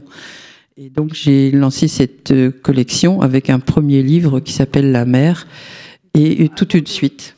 Avant de poursuivre sur la collection, peut-être que tu, précises quand même qu'après Un principe de motion, ce gros livre que tu as donc, que tu as donc réalisé avec Pierre Gagnère, tu as publié Transgression, donc un, Ça, un ouvrage bilingue ouais. où tu as euh, concentré en fait justement tout ce qui était toutes les questions de la création, la création euh, euh, du, déjà déjà vu dans le livre un principe d'émotion mais alors dans ce livre là transgression enfin moi j'ai beaucoup aimé la, la, lecture de ce livre parce qu'effectivement il est question essentiellement de la création comment ça fonctionne chez lui et il dit des très belles choses. En fait tu arrives à lui à lui faire dire des choses euh, oui c'est étonnant parce que très, très belles sur comme son, lui sur son comme travail parce que j'ai fait un livre aussi avec Bertrand Grébeau par exemple les, les, cuisiniers, euh, Pierre Gagnère le premier se dit, je suis pas du tout intellectuel, euh, n'ont pas l'habitude de, de, mettre en mots, de verbaliser ce qui est dans leur univers cérébral et sensuel et, et artistique. Et là, justement, on y est arrivé parce qu'il c'est quelqu'un d'exceptionnel et puis qu'on a pris le temps et il a appris à parler comme mmh. il a appris d'ailleurs. Euh, je me suis rendu compte quand j'ai commencé à, à, travailler avec lui, je l'entendais, je sais pas sur Europe numéro 1, et il parlait de choses un peu faciles et progressivement, il a été euh, invité sur France Culture l'année dernière. Il mmh. a fait des, des, émissions où il a, il a vraiment donné le meilleur de lui-même. Mmh. Et donc dans ce livre, c'est vrai qu'on a abordé toutes les questions de, de la création et ce qui distinguait à mon avis une assiette de Pierre Gagnère euh, d'une assiette qui était purement esthétique. Là, il y a une espèce de composition à la fois de, de mets, il y a beaucoup de, de satellites, il y a une assiette centrale et puis d'autres choses autour. Il est dans une composition qui est débordante. Il, il le dit d'ailleurs, il monte oui. des usines à gaz, il n'arrive pas à se, à se oui. canaliser. Et il y a une anecdote qui m'avait cité euh, à ses débuts à Saint-Étienne il était tellement dans, dans, la cuisine et stressé parce qu'en fait euh, toutes les questions matérielles euh, l'inquiétaient, il avait personne pour s'en occuper alors que maintenant depuis qu'il est à Paris, il a distingué son travail de cuisinier et le travail de l'administration et de gestion. Euh, il prenait une, commande en salle, il arrivait en cuisine, il savait plus, il, amenait une assiette qui était complètement différente. C'était vraiment une espèce de performance permanente, mmh. sa cuisine. Mais euh, d'ailleurs, euh, j'ai cru dire, moi, dans, dans, dans, dans l'ouvrage, qu'en fait, il n'écrit pas ses, ses, recettes. Jamais, non, non. Ouais. Donc il écrit pas. des impressions. Euh, quand il écrit, il écrit des. Il écrit l'intitulé et l'intitulé fini. Ouais, ouais. c'est ça. Ouais. Oui, là, on le voit mm. exactement dans, mm. dans ce, cet exercice-là. Il s'agissait pour le Palais de Tokyo aussi de faire un, un repas euh, qui était autour du, du thème de l'exposition du Palais de Tokyo. Et donc, il a, il a inventé devant nous, et ça a duré comme ça une, un quart d'heure, une demi-heure. Bon, le montage est, est, raccourci. Mais il, a, il, a, il avait, et quand il parle de, de, de Même quand il parle au téléphone avec un chef, euh, je l'avais vu, il ferme les yeux et là, cette espèce d'écriture, de, de, vocabulaire, où il, où il convoque euh, toutes ses sensations, ouais. et il sait ce qu'il va mettre avec telle chose, et même il n'utilise pas du tout, comme, comme j'ai vu après que l'on fait euh, en cuisine, l'idée de l'association de, de, de, texture, de mâche, enfin tout ce qu'on, qui est technique en fait. Ouais une sorte d'artisanat, lui, il est au-dessus de ça. Il y a quelque chose qui est de l'ordre de l'écriture, il n'y a pas d'autre mot, hein, c'est évident. Oui, d'ailleurs, il dit parfois qu'il euh, qu'il euh, qu'il se- enfin, qu'il n'arrive plus à maîtriser en Ah oui, fait, oui, tout à son, fait, euh, tout à fait. sa- sa- son Oui. art, quoi. hein, Oui, oui, que bien c'est sûr. parfois- effectivement, il, Alors il est, il est cadré parce Hum. qu'un cuisinier, c'est c'est forcément un chef d'entreprise. Il y a, du- il y a du- des clients dans la pièce à côté. Hum. Euh, mais c'est une aventure qui est, à mon avis, enfin moi j'étais très heureuse euh, venant de la littérature de passer par Pierre Gagnère parce que c'est c'est, à mon avis le seul, et puis il est reconnu par ses pairs et par les jeunes en particulier, qui a apporté quelque chose comme ça d'une grande liberté, de la possibilité d'improviser. Et puis, euh, on l'a entendu euh, le dire, euh, l'usage des, des mets, c'est pour le goût, mais il y a aussi pour le mot.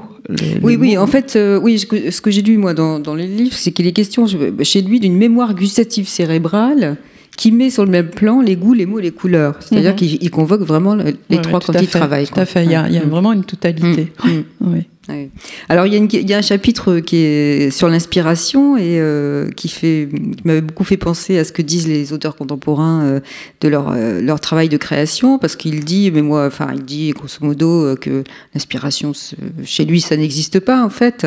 Et il met en avant des termes pour parler de son travail de bricolage, récupération, détournement, etc.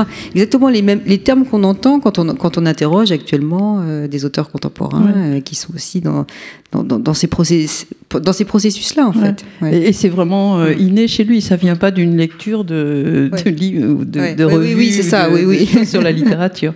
Comme quoi, on peut retrouver Mm. aussi des plasticiens que j'ai rencontrés qui ont Mm. cette, cette même démarche.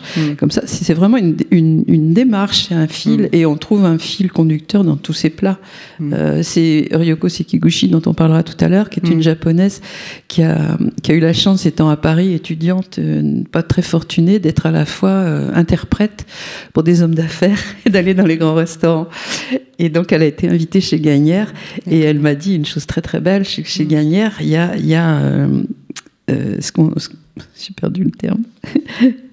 Le, la base continue. Voilà, c'est Ah ouais. Ah, ce fil qu'elle a, Ouais. qu'elle a retrouvé d'un d'un repas à l'autre. Mm. Tu as dû apprécier la lecture de Valérie. Des lectures Absolument. introductives de Valérie tout à l'heure. Absolument, c'est tout à fait. euh, J'avais absolument pas idée de ce que ça pouvait donner, mais c'est tout à fait remarquable. Mm. Ouais, c'est très très bien. Euh, donc, euh, alors donc il y a eu ce, ce livre et ensuite euh, tu as décidé de monter une petite collection en, en commandant à des auteurs de littérature des textes sur euh, des sujets euh, qui ont lié, euh, qui sont liés au goût, à la gastronomie. Et on parlait de Ryoko Sekiguchi. Alors, tu as pu- publié plusieurs livres de cet auteur que, que je connais aussi par ailleurs pour être un auteur de littérature. Hein. Ryoko Sekiguchi est, euh, est un auteur euh, Poète, japonaise. Oui. Euh, elle écrit des, des récits, elle publie aussi chez, chez POL, aux éditions POL. Et euh, depuis pas mal d'années, en fait, elle s'est, elle, elle s'est mise à écrire des textes, des petits textes sur, sur des recettes hein, liées à, son, à, son, à sa propre exploration du goût et surtout liées à la cuisine japonaise hein, qu'elle a Mm. envie de transmettre. Et toi, tu l'as rencontrée dans quelles circonstances pour co- commencer à monter cette petite collection de textes avec En elle fait, je l'ai rencontré. euh, J'avais donc publié le premier qui était un texte sur la mer, qui est une sorte de, de journal de voyage euh, autour de l'Italie et des, des, des goûts, des saveurs amères et tout ce qu'on ignore. Ce qui m'intéressait justement dans cette collection-là, et ça s'est fait de, de rencontre en rencontre avec des, écrivains qui, qui avaient une idée en tête et qui m'ont proposé cette idée. Euh, donc toutes ces, ces choses qu'on ne sait pas bien distinguer, que qu'on ne sait pas non plus apprécier. L'amertume, c'est pas une saveur qui est appréciée en France, alors qu'en Italie, c'est- très très suivi. L'astringent, on ne sait pas ce que c'est. Le fade, le dernier livre que vient d'écrire Ryoko, c'est des mots qu'on ne connaît pas du tout. Enfin, des, des, des choses ne L'astringent est un terme euh, lié au En- vin. en vin, voilà, D'ailleurs, euh, Baudelaire. Mais, euh, mais quand on parle du, le terme du mot astringent, on cite tout de suite le vin. Mais aussi, il y a autre chose. Euh, J'ai expliqué il n'y a pas longtemps, quelqu'un qui ne savait pas du tout. Je dis, mort la, la, la peau de la banane. Quand on croque la, peau de la banane, si on essaye de l'ouvrir comme ça, bah, ça c'est astringent. Euh, Les, les petites baies euh, prunelles là, qui sont très très qu'on qu'on prend dans les sur les sur les ailes avant l'hiver, ça aussi c'est astringent. Donc il faut qu'on aille rechercher des repères qu'on n'a pas du tout. Et en plus, donc euh, Liliane Giraudon, qui est un auteur de chez POL, qui connaissait Ryoko Sekiguchi m'a dit que c'était quelqu'un qui était euh, justement dans sa culture personnelle et dans sa recherche très intéressé par tout ce qui touchait au goût. J'ai donc rencontré Ryoko et elle m'a appris aussi, et c'est aussi comme ça que je l'ai développé moi-même, qu'au Japon, dans l'œuvre des écrivains, il était vraiment beaucoup, beaucoup question de gastronomie, de repas, de vin, et que c'était pas des choses euh, liées à certains spécialistes, de, de, mais que c'était vraiment dans la culture. Et il n'y avait pas la littérature et la gastronomie, par exemple, c'était vraiment lié. Et j'ai compris, et c'est vrai, enfin, on en est tous conscients, euh, dans certains livres d'auteurs américains, on parle beaucoup de la, de la boisson, de l'ivresse, euh, des repas. Euh, dans la littérature française, il faut les chercher sur, sur les doigts. Et les auteurs français aussi, qui peuvent parler en dehors de leur travail, de leur façon d'être dans la vie, c'est c'est- mon avis, c'était autour des années 70, dans ces moments où on était un intellectuel un peu euh, dans, dans désincarné, enfin, Oui, oui, c'est ça, le, pur intellectuel, à part, à gastronomie. part Marguerite Duras, qui sans complexe vous Mm. parle de la soupe au poireau de façon absolument exceptionnelle, Mm. comme aucun, aucune personne ne peut le faire. Peut-être aussi parce que c'est une femme et une mère. Et je pense que la femme a aussi cette sensualité, et cette façon de transmettre euh, euh, autour du goût, parce qu'on sait que étant mère nourricière, on a à donner, et le don de, la plus petite chose qu'on puisse faire, une tartine à un enfant, c'est un don. Et on reçoit en échange quelque chose que, Pierre Gagnère euh, perçoit comme le principe d'émotion.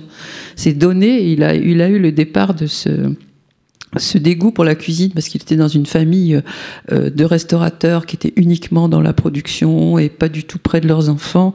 Et on leur faisait manger n'importe quoi, n'importe quelle heure dans un restaurant où on, où on montait les, les on faisait le ménage, ça sentait l'eau de javel. Enfin, il a des souvenirs très très très très cruels même de la part de sa mère par rapport à la nourriture. Et il s'est rendu compte alors qu'il était euh, étudiant, enfin étudiant, euh, apprenti à 15 ans, qu'il avait les gens de sa génération à 16, 17, 18 ans qui étaient en fac. Lui, il a été le premier, donc il a été euh, dit qu'il prendrait la cuisine de son père, alors que c'est quelqu'un qui était capable de faire autre chose. Il a un frère architecte, un chercheur, une sœur, je sais pas quoi. Et, lui, c'était l'apprenti. Et quand à Noël, il s'est retrouvé avec des, amis ou pour le, jour de l'an, euh, il, il avait une, ils étaient ensemble réunis. Il a ouvert le frigidaire et il a fait un, menu complètement euh, improvisé. Et il a re- retrouvé dans, le, rapport des autres une espèce de regard admiratif et, heureux. Et il a compris ce jour-là que le faire, à manger, ça donnait et ça renvoyait quelque chose du principe d'émotion qui a été le, fil après de tout ce qu'il a mené dans ces, dans ces moments difficiles. Donc pour en revenir au Japon, euh, Ryoko euh, a, entrepris, elle en a encore plein plein à écrire, euh, de me révéler et révéler au lecteur tout ce qu'on peut ne pas savoir. Donc elle a écrit autour de l'astringent, autour du, du kaki et des choses qu'on ne connaît pas, des, des- trucs formidables. Et puis un livre qu'elle a écrit aussi dans la foulée qui s'appelle Manger fantôme, euh, qui parle de l'invisible, du non-dit, du non-perceptif et qui finit sur les, les difficultés, enfin, tout ce qui était au moment de Fukushima sur, le, sur la nourriture et, et ce qui n'est pas palpable en fait, et ce qui est autour de nous, et ce qui est très important, on en parlera après euh, ouais. Et FAD, donc son dernier livre, c'est quelque chose, le FAD pour un Français, un Européen, c'est rien. Alors que là, euh, pour elle, elle a développé des, des choses tout à fait étonnantes. Et on a même fait dans un restaurant avec un Japonais une semaine de menu fade. Et tous les plats étaient sur le, sur le, le thème fade. Donc c'est des aventures. Ouais, ce sont des beaux gestes. Ouais. Et alors à chaque fois avec Ryoko, qui est quelqu'un d'excessivement vivante, qui fait la cuisine à merveille, et bon, euh, je suis un petit peu aussi dans cette, euh, dans cette habitude-là, euh, dans le côté pas traditionnel, mais vraiment créatif, faire avec n'importe quoi, aller au marché et, inventer au fur et à mesure. On a fait des, des lectures en librairie avec euh, une dégustation sur le thème, euh, à ce moment-là, c'était l'astringent ou même manger fantôme. Voilà. Euh, c'est- Ouais. passionnant. Ouais, Et on n'a pas fini. Alors, On- Ryoko Sekiguchi devait être là aujourd'hui, Ouais, mais elle est, ouais, elle est au Japon. Elle est, ouais, elle est au. Japon, c'est dommage. Sinon, elle nous aurait préparé Et donc, quelque chose. et sa reconnaissance Ouais. s'est faite. euh, bon, c'était une publication de, de poésie chez, chez POL, mais elle est maintenant invitée euh, aussi pour ce qu'on a fait ensemble. Et donc, elle est au Japon pour un- une biennale euh, euh, qui mêle euh, le, le goût et la création. Et elle fait une création autour du, du tofu, du fumé, du, enfin, des trucs formidables. Des vrais banquets. Elle fait des banquets. Alors, on va appeler Alain elle Raymond. connaît beaucoup en vin aussi. Oui, ça, je le sais. Alors là- je le sais pour l'avoir reçu à plusieurs reprises à Bordeaux. Euh, Alain va nous lire un extrait de l'astringent de Ryoko Sekiguchi.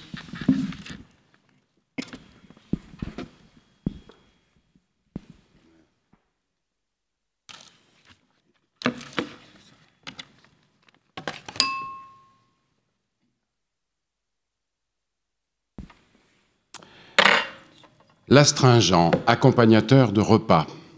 Le vin, le thé.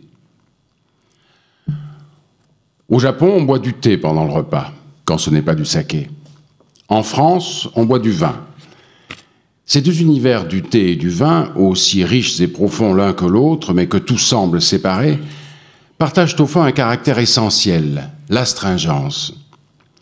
Au Japon et en France, comme dans d'autres cultures où le vin et le thé sont consommés pendant les repas, on retrouve le même discours, que le thé sert à laver la bouche et le vin à dégraisser le palais après une bouchée de viande, que cela rafraîchit. La convergence est frappante quand la présence ou l'absence d'alcool ne fait rien à l'affaire. Ne serait-ce pas plutôt ce léger goût de tanin présent dans le vin et dans le thé qui produit cet effet-là? Il n'est pas agréable de percevoir un même goût, quel qu'il soit, en continu. Le palais devient insensible, et l'on se lassera vite si l'on ne bascule pas de temps à autre, en mode euh, reset, de façon à pouvoir de nouveau goûter la saveur. L'eau s'acquitte d'ordinaire assez bien de ce rôle d'interrupteur, mais il est certains cas, face aux goûts prononcés ou gras en particulier, dans lesquels elle ne suffit pas. Les autres boissons présentent l'inconvénient de se rattacher à l'un ou l'autre des principaux goûts de la palette gustative. C'est pourquoi toutes ne peuvent pas s'allier à n'importe quel plat. Bien sûr, le thé et le vin possèdent eux aussi un goût spécifique et répertorié. Je veux croire néanmoins que c'est à l'astringent qu'ils contiennent, et qui ne se rencontre pas fréquemment dans les plats préparés, qu'il revient de nettoyer le palais et de faire place nette pour la bouchée suivante. Il est vrai que, par sa nature différente des simples goûts, l'astringent ne se mélange pas aisément aux autres saveurs. Pour autant, il ne s'y refuse pas non plus. Les autres goûts, l'astringent semble d'abord les éloigner, les renvoyer dans les coulisses. Ils peuvent alors reparaître avec plus de force dans leur fraîcheur de première fois. J'imagine une structure en relief ou la perspective d'un tableau. Si on les renverse tout à coup, les éléments qui semblaient les plus proches s'éloignent à la vitesse de l'éclair, mais lorsqu'on les renverse de nouveau, le relief, la perspective sont restaurés dans la surprise d'une nouvelle découverte. L'astringent, c'est une virgule dans le repas. Il pourrait bien devenir point final si l'on voulait, mais non, à y bien réfléchir, c'est à l'amer qu'il revient de conclure. L'astringent est là, léger entre les phrases culinaires, à ponctuer les plats, comme un souffle dans une phrase, et puis c'est reparti pour poursuivre la phrase, les phrases. Pour être juste, il ne se contente pas de faire respirer la phrase. Il rappelle chaque bouchée à la profondeur de son goût, parce que c'est tout ce qui entoure et soutient les goûts principaux qui crée la profondeur dans le paysage gustatif. Parfum, saveur, chaleur et fraîcheur, texture, tout cela est inséparable du goût d'un plat, auquel l'astringent vient adjoindre une ombre légère, un peu de relief, pour rendre sensible la profondeur. Rien qu'une note un peu rauque, sans laquelle la voix sonnerait plat. C'est ainsi que l'astringent nous accompagne dans nos repas de tous les jours et que nous le rencontrons sans cesse, bien que nous n'en ayons, n'en ayons pas toujours conscience. Tout comme nous n'observons pas notre ombre tous les jours, pourtant elle est toujours à nos côtés, discrètement.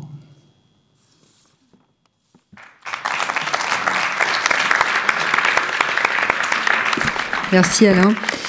Euh, Peut-être, comme le, finalement le temps passe assez vite, euh, donc euh, on va présenter un autre livre de la même collection hein, qui s'intitule Histoire d'ail, avec donc un livre qui a été écrit par Liliane Giraudon et Xavier Girard, et dont Alain va nous lire quelques extraits tout à l'heure, parce que c'est toujours très agréable quand même d'entendre les textes des auteurs. La meilleure façon de, de les, de les découvrir. Alors donc tu disais tout à l'heure que Liliane Giraudon, tu l'avais rencontrée avant Yoko Sekiguchi. Et Histoire elle a été, a été réalisée, a été réalisée après. Alors on connaît, on, on connaît euh, le goût, euh, le, le goût de Liliane Giraudon pour l'ail parce qu'elle elle en parle souvent en fait. hein. Mais euh, alors raconte-nous cette histoire d'ail, l'histoire de cette publication bien sûr. En fait, Liliane Giraudon est aussi euh, en plus méridionale, ce qui rajoute un élément supplémentaire à l'attention portée à la cuisine et aussi dans la tradition d'une femme, c'est pas par hasard. Et je sais plus, enfin, je l'avais sollicité sans doute euh, en lui disant que, j'aimerais qu'elle puisse écrire dans cette collection. Elle n'avait pas d'idée. Et puis comme ça, c'est venu un jour, elle m'a parlé de, de l'ail, qui pour elle, est, et récemment, elle a été invitée sur France Culture, elle a fait une excellente émission sur ce sujet-là. L'ail comme marqueur social. Euh, elle était euh, d'un milieu euh, de, gens qui étaient, qui étaient cultivateurs, paysans, dans, le- sud de la, enfin, près de Marseille. Et elle a été mise dans une pension chez des sœurs avec un régime très très très très strict. Et elle s'est rendue compte que dans l'éducation que donnaient les sœurs, il n'y avait pas l'accent était quelque chose sur lequel on pouvait travailler. Le- C'était vraiment un signe populaire et l'ail. Il était interdit de manger de l'ail et euh, c'était vraiment quelque chose de banni. Et elle m'a raconté ça comme euh, quelque chose de très traumatisant pour elle. En plus, on l'avait mise en pension pour la séparer aussi de son frère jumeau. Elle avait très mal vécu cette séparation. Je pense qu'elle devait être euh, peut-être en sixième ou quelque chose comme ça. Et, et pour elle, euh, cette ségrégation et cette façon qu'elle a eu de comprendre qu'elle n'était pas admise, qu'elle était euh, mise euh, vraiment à- en dehors du, milieu normal de la société, parce qu'elle mangeait de l'ail, et en plus, alors, elle a été jusque dans la provocation avec une de ses petites euh, copines qui étaient du même milieu. Elle avait ramené des, des gousses d'ail et elle avait mis de l'ail sur les tartines au petit déjeuner. Ça a été évidemment très très vite euh, reconnu. Elle a été punie. En fait, elle a forgé c'est- son caractère à ce moment-là, parce Ouais, ouais. a Ouais, caractère ouais, elle bien, trempé. hein. Voilà, c'est quelqu'un qui est très, elle est entière, elle est très dans la révolte et, et en pratique, dans la littérature, en politique, c'est quelqu'un qui, qui va au bout de ses idées. Et là, c'était certainement le, aussi le démarrage de cette, cette notion de, de, de combat, en fait, combat euh, social, ouais. Et elle a écrit un livre, donc elle a, elle a été dans sa modestie en disant je, je pense pas que je puisse écrire jusqu'au bout. Et c'est associé à Xavier Girard qui lui a apporté une, un- une lecture, donc c'est une sorte de dialogue, lui sur des plutôt des, des, des thèmes un peu culturels. Et elle sur aussi sur une réflexion dans le cinéma, dans la vie, euh, sur l'ail. Et c'est un très très très joli livre. Comme d'autres de, de la collection, il y en a un sur l'acide, il y en a un qui est intéressant aussi sur le saké qui est une découverte aussi euh, grâce à un, un auteur qui connaît bien le Japon de la fabrication du saké, la façon dont on le boit, et j'ai compris aussi euh, qu'on ne dégustait pas de la même façon le saké et le vin. Ça m'a ça m'a fait découvrir des choses. À chaque fois, c'est comme ça une, une, une découverte. Et puis j'ai vu que tu avais un livre qui s'appelle Par les menus aussi, Oui, que alors j'ai là, confié. oui. Ça, la, la lecture que vous avez faite tout à l'heure en donne vraiment la conscience que Ouais. au fur et à mesure des années depuis la création des restaurants, les menus n'ont pas été les plats et les menus n'ont pas été écrits de la même façon. Euh, il y a une période euh, au 19e où il y avait euh, la pêche melba, le, des choses avec des noms ronflants et en rapport avec la, la vie politique. Et puis progressivement avec les nouvelles cuisines, on a dit des choses beaucoup plus épurées, ce qui correspond aussi à un moment où en littérature on était dans une dans une écriture beaucoup plus moins lyrique et pas d'académisme, etc. Et on voit ça aussi euh, dix ans après, ou presque en même temps, euh, dans l'écriture des, des menus, ce qui est tout à fait intéressant sur le plan sociologique. Et donc Tristan Ordet, qui est un lexicographe et qui a que j'ai publié en dialogue avec euh, Jude Stéphane dans la collection Les Singuliers, Jude Stéphane, justement, euh, à regarder dans tous les menus, dans l'histoire des menus des restaurants, euh, la façon dont s'écrivaient les, choses. Et on est arrivé aujourd'hui avec, par exemple, Xavier euh, euh, Bertrand Grébeau, qui est un jeune chef en- vraiment très très en, vue en France euh, dans un restaurant qui s'appelle Septime à Paris, qui a, qui a pas 40 ans. Euh, menus, c'est euh, betterave slash euh, morue slash euh, petit pois. Voilà. Et c'est une tendance, alors que Gagnère, on l'a entendu, aurait Ouais, dit, Gagnère, lui, c'est- morue pêchée à tel endroit, euh, poisson étuvé, enfin, en donnant des espèces de, sources. donc c'est ouais. qu'aussi une écriture contemporaine qui a évolué beaucoup. Et ça, c'est tout à fait intéressant. Ouais, c'est- mais c'est beau. hein. Allez, on va rappeler Alain, qui va lire un extrait de l'histoire d'Aïe. Un ou plusieurs d'ailleurs.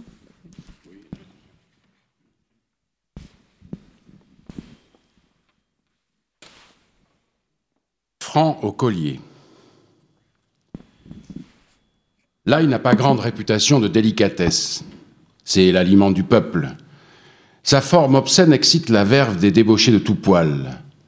Pour d'autres encore, il sent la caserne, la soldatesque, qu'il est foutu de galvaniser, la bêtise de guerre et les coqs de combat. Ces goussets se pressent les uns contre les autres à la façon des doigts de pied. L'irrégularité de ces cailleux, les uns bombés et débordants, les autres compressés et tortus, est bien la règle. C'est une perle baroque, toute boursouflée. Sa pente est le tressé, le biais, le biscornu. Le siècle d'or en fait grand usage, mais sa tige qu'il porte haut et droite, comme une hampe. Et le goût de l'ail n'y va pas par quatre chemins. Quand il vous frappe une première fois, c'est pour ne plus vous quitter. Enfant, j'entendais des insultes comme euh, tête d'ail, réservées aux garçonnets, bien plus affectueuses que tête de nœud. Je savais que ces mots ne devraient jamais habiter dans ma bouche, et sans doute cet interdit qui m'a donné le titre d'un cahier de dessin à ce jour encore inédit, My name is tête de nœud, mais il y avait le mot gousse qui, dans la paysannerie provençale des années 50, dépassait le champ lexical de la plante potagère. On prononçait gousse en baissant la voix et à propos de certaines femmes. Ces femmes portaient leurs cheveux très courts et ne quittaient jamais leurs pantalons, même pour les communions et les mariages. Certaines, même dans ces occasions, osaient arborer une sorte de cravate. Elles conduisaient leurs tracteurs, elles aimaient les blondes des villes aux ongles peints. Les hommes les redoutaient, les considéraient comme leurs plus puissantes, leurs plus ténébreuses rivales. J'ai mis un certain temps à rapprocher la gousse du clitoris et à découvrir les figures rhétoriqueuses de la partie pour le tout. Peur des gousses, partagée par bien des gays, qui font pourtant de grands efforts pour dissimuler le dégoût qu'elles inspirent à certains. Je m'avise qu'un même son venu du fond de la gorge les réunit.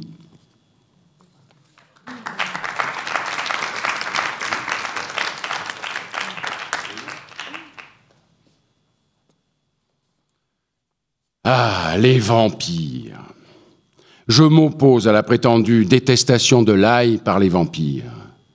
Il existe un rapport étroit entre le baiser, la morsure et le parfum, osons le mot, de l'ail, surtout lorsqu'il est frais et astringent.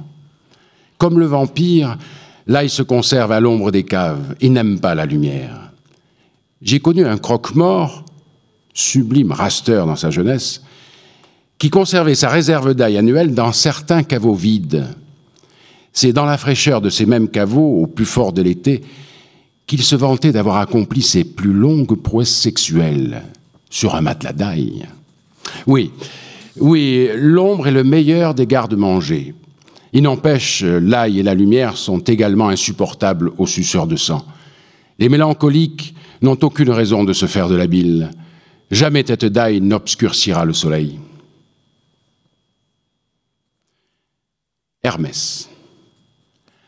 Hermès, un jeune homme aux deux ailes en haut des omoplates et des sandales ailées, vrai, libellule mythologique armé d'un phallus d'or.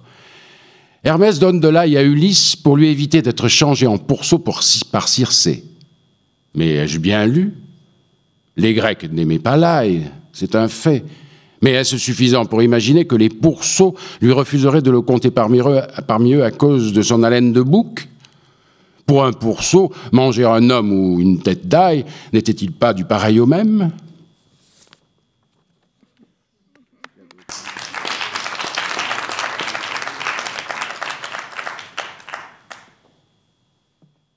L'été, on a toujours de l'ail, de l'huile, d'olive, des anchois au sel dans un verre et un pot de basilic. Il faut hacher l'ail et le basilic frais, joindre deux anchois soigneusement nettoyés, verser l'huile d'olive avec lenteur, obtenir une pâte crémeuse sur laquelle on précipitera les spaghettis brûlants mais al dente. Bien remuer, trois tours de moulin à poivre, noir et à table.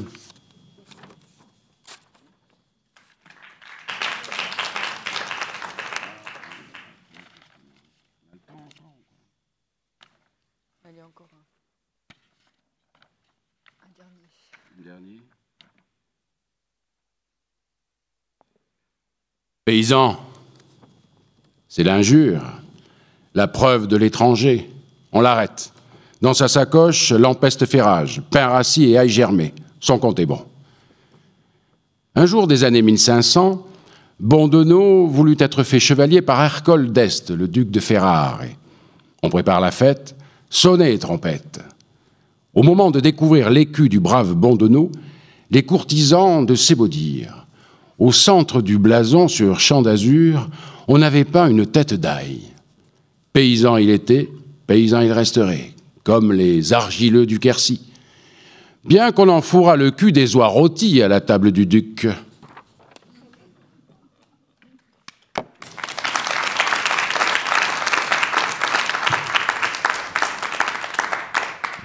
Catherine, euh, on va, finir par euh, euh, l'évocation d'une partie de, ta, tes collections qui s'intitule Vivre avec un et cette collection a été inaugurée par un, très beau livre que tu as publié, un livre d'entretien à nouveau, hein, que tu as publié et que tu as signé, qui s'intitule L'huître en question. Alors d'abord, j'aimerais, comme nous ici euh, à Bordeaux, nous mangeons souvent des huîtres. J'aimerais bien savoir si tu nous recommandes toujours d'en manger déjà pour la absolument, absolument. Donc c'est toujours le même euh, le même cheminement, un questionnement personnel, euh, une lecture, des, des, réponses que je ne trouve pas, et je me dis bon, il faut y aller. Ce livre-là, il est essentiel. Et pour pour des choses tout à fait simples, parce que j'aime pas beaucoup déléguer et que j'aime bien vivre l'aventure, je me suis dit, je le fais moi-même. Donc j'ai encore euh, sollicité mon fils François euh, et on a fait ensemble une série de reportages sur les questions qui me sont venues euh, autour de l'huître. Et pourquoi l'huître au départ Tu as un, goût, un vrai goût pour l'huître Alors l'huître, bon, mon nom Floïc n'est pas de Bordeaux. Donc c'est un nom breton, mais euh, mes parents de, famille parisienne de, plusieurs générations, ce qui est assez rare, euh, passaient leurs vacances en Bretagne et moi j'ai vécu aussi en Bretagne et c'est là où j'ai connu mon mari. Donc les huîtres, ça fait partie de mon patrimoine. Et même à Paris, euh, ce qui est plus le cas maintenant, il y avait beaucoup de brasseries dans toutes, dans toutes les, même les, les petites villes de banlieue, qui avaient un banc d'huîtres et on mangeait des huîtres très très fréquemment. Et donc en Bretagne, euh, j'en mangeais, j'en pêchais. Euh, j'ai connu les huîtres plates qui ont eu une maladie dans les années 70, qui ont été remplacées par les huîtres japonaises. Et puis il y a quelques années, j'ai lu comme ça dans la presse un article sur les huîtres triploïdes. Je me dit qu'est-ce que c'est que ça, les huîtres triploïdes? Je suis donc allée voir ce que c'était. Je me suis dit c'est pas possible.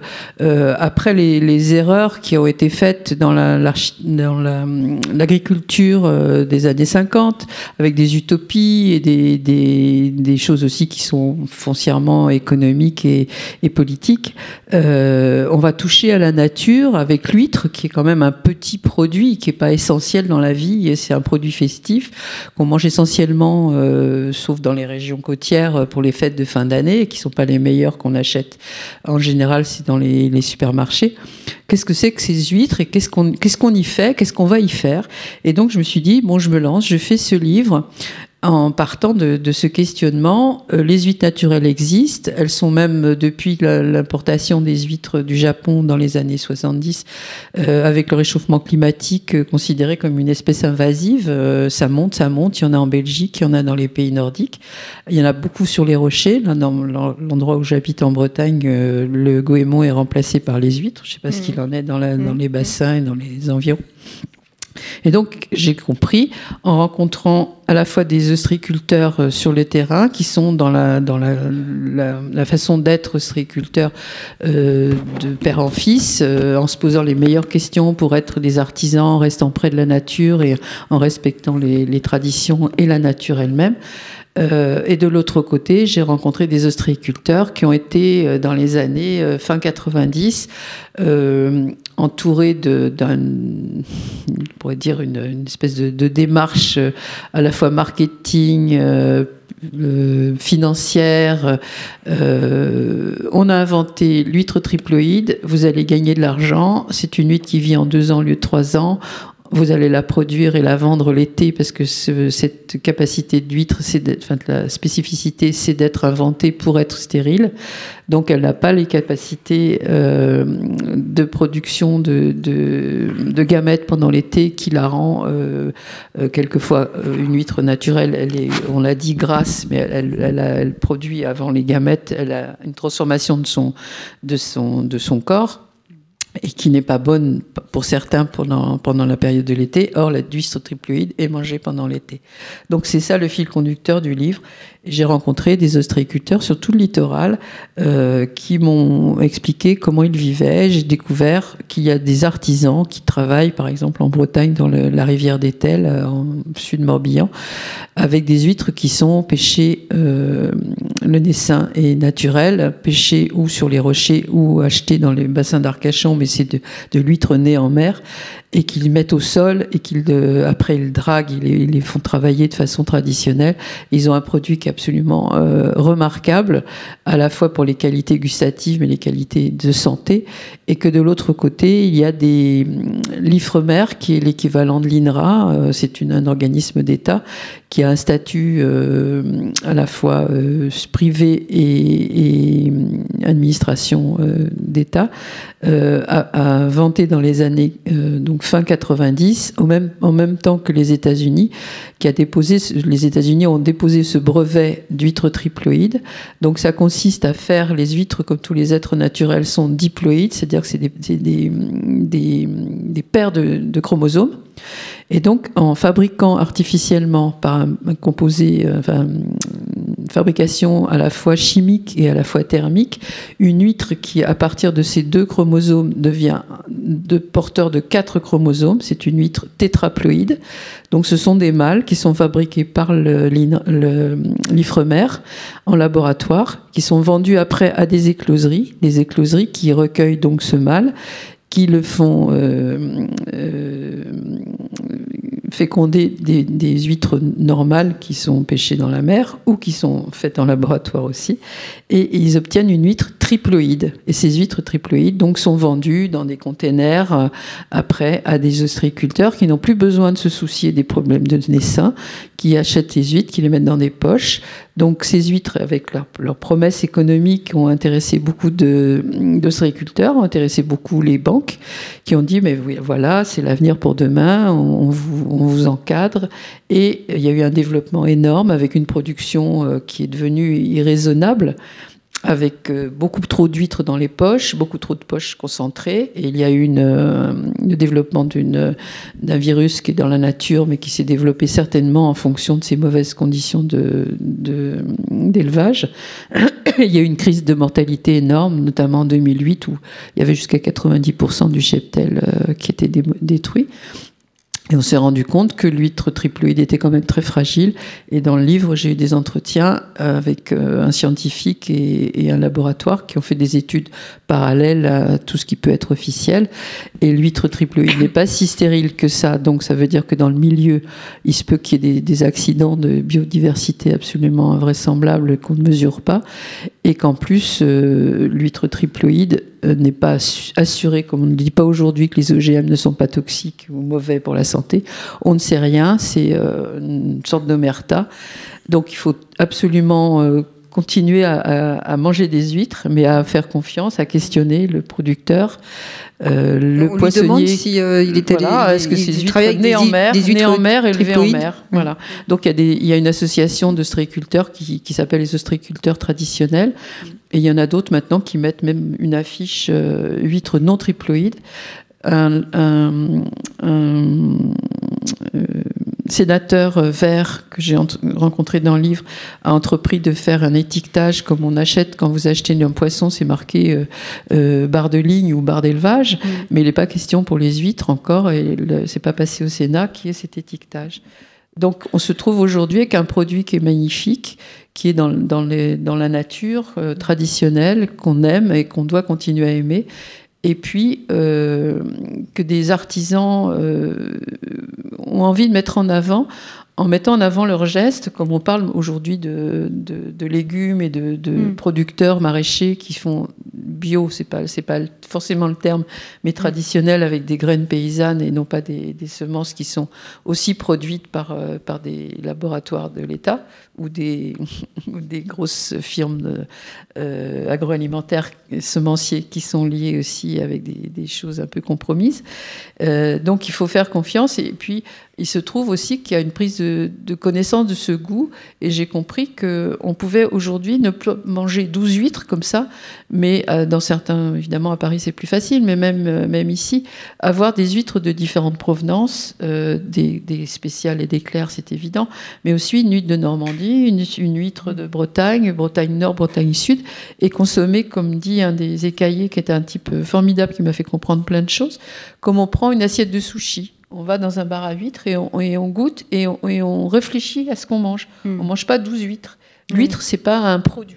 L'huître, c'est quelque chose de naturel et qui a des goûts variés, qui se mangent différemment à différents moments de la. de- Il y a des, des tempêtes, il y a de l'eau, euh, de la pluie, elle n'a pas le même goût.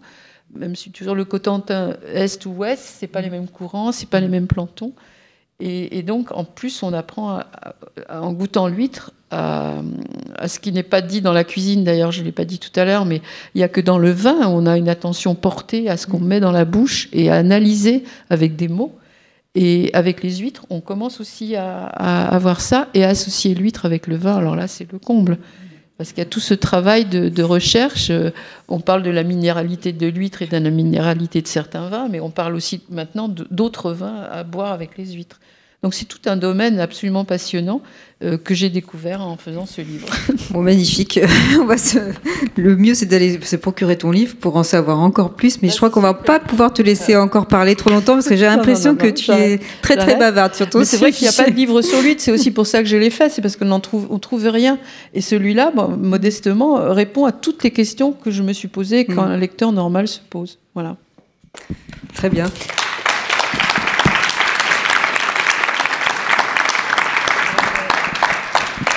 Avant de redonner la parole à, Alain et de finir cette, euh, euh, après-midi, cette clôture du festival Ritournelle, juste euh, sans en, en dire plus, le prochain sujet de, sur la- l'alimentation durable sur lequel tu travailles, c'est quoi Alors, juste- c'est les, juste, les semences. en euh, là, c'est un, un- sujet. euh, Donc là, j'ai rencontré de la même façon euh, des, des maraîchers, des semenciers, euh, semenciers qui font des semences paysannes traditionnelles, et puis les gros semenciers, euh, Monsanto, Bayer, etc. Euh, Hmm. Je suis sur la, la- vraiment une enquête.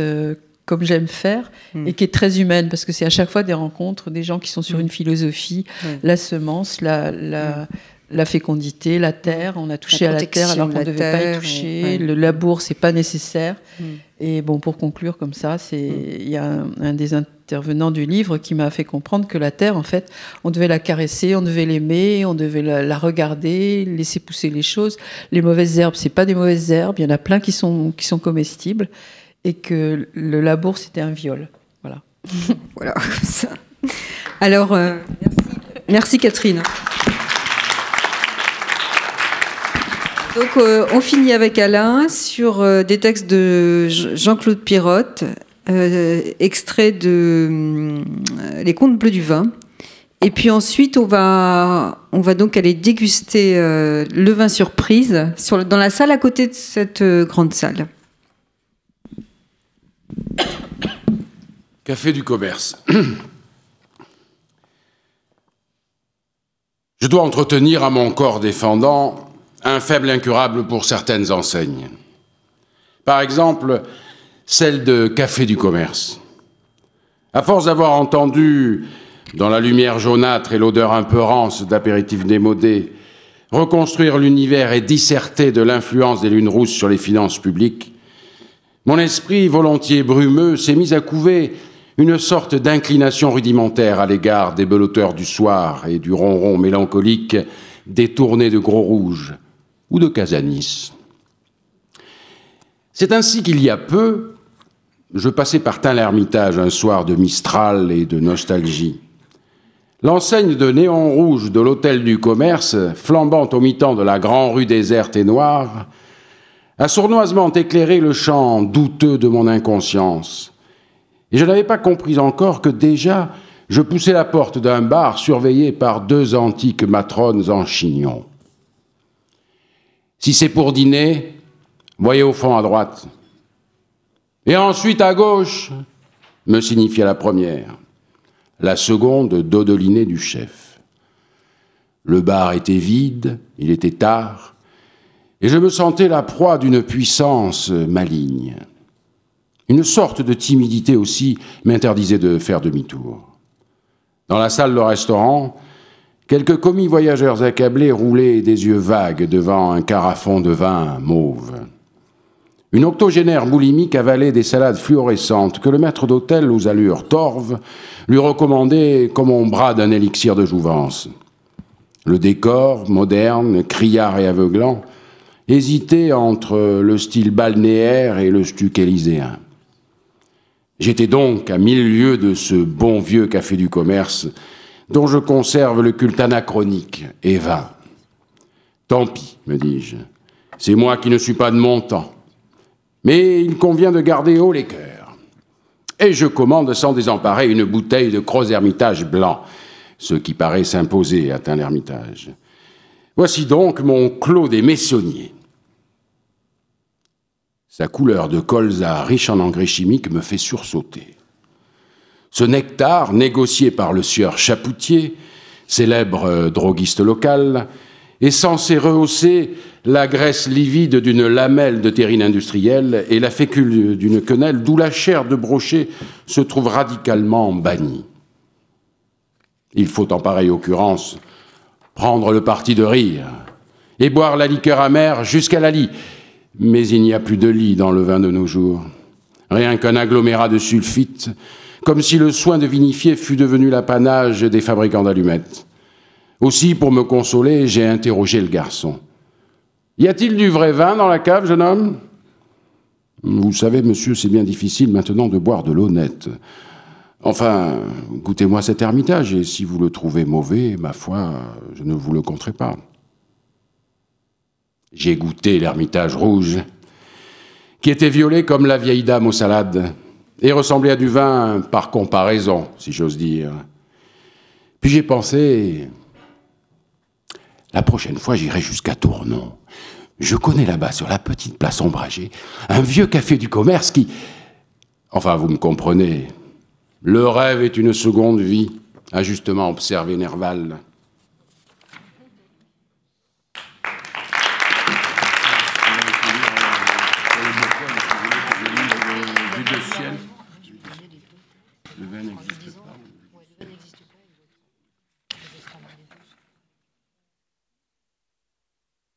le vin qui n'existe pas.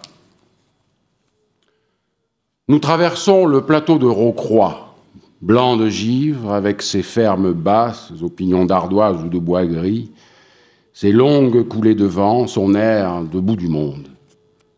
Précisons que nous avons fait l'acquisition d'une boulette de Rocroi, fromage admirablement nauséabond, cousin du puant de l'île, qui nous tiendra chaud pour le voyage forêt de Signy, butte de Purcien, le ciel de Champagne, déjà vers le sud, occupe le fond de l'horizon.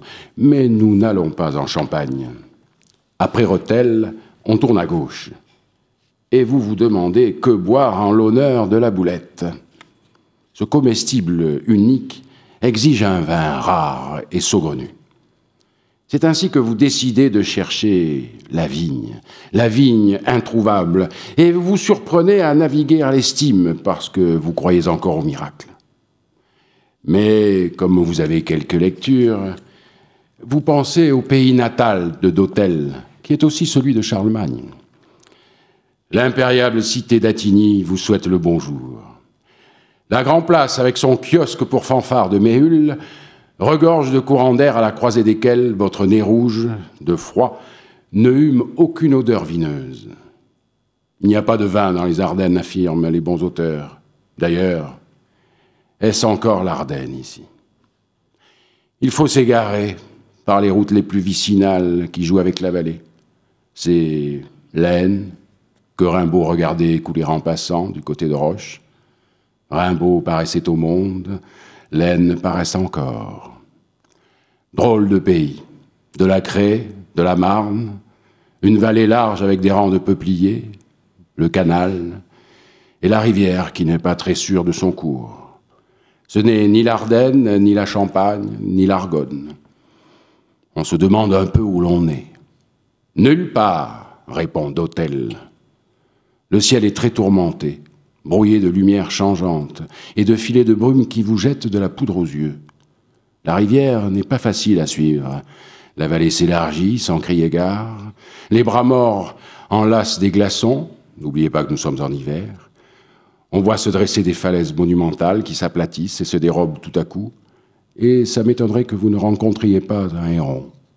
En tout cas, au sommet d'une pente, vous pénétrez dans le village de Vonk, et au détour de la place, un paysage immense vous accueille.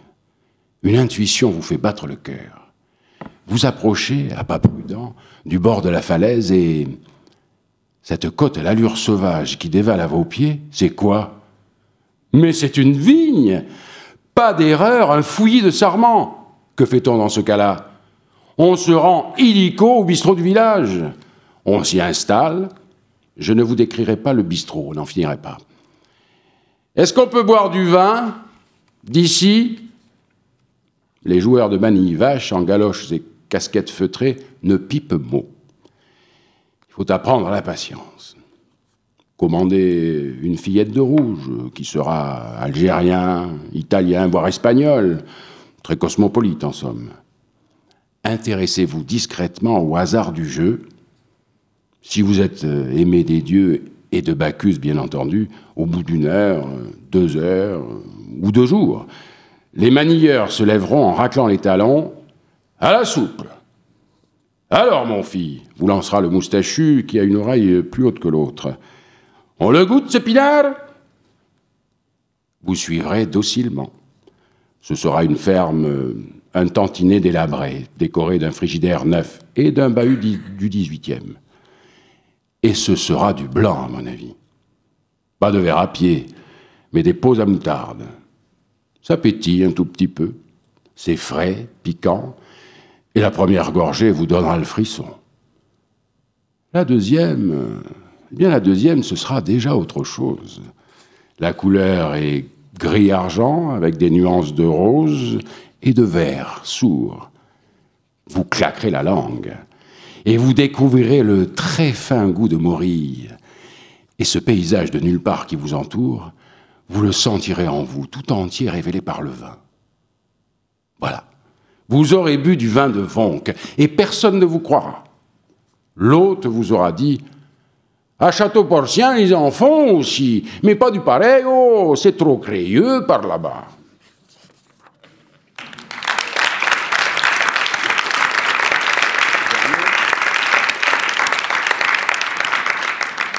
Vue du ciel.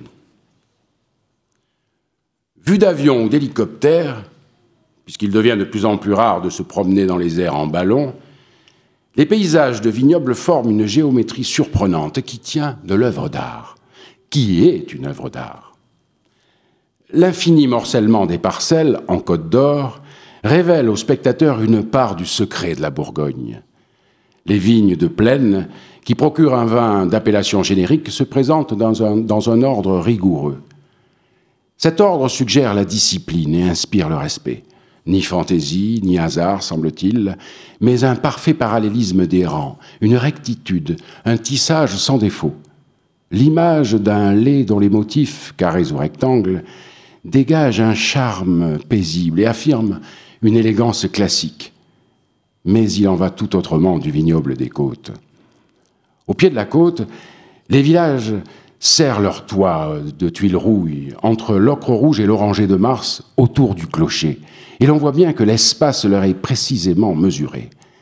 Car la vigne qui occupe les pentes et produit les meilleurs vins se méfie des bâtisseurs, comme du mildiou.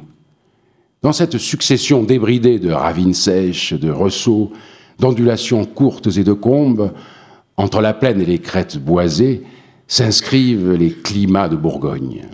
Ces terroirs énigmatiques, énigmatiques pardon, donnent chacun leur vin singulier, car chacun se flatte de sa différence, en telle manière que la gloire du Bourgogne réside dans l'extrême diversité de ses arômes, de ses robes et de ses goûts.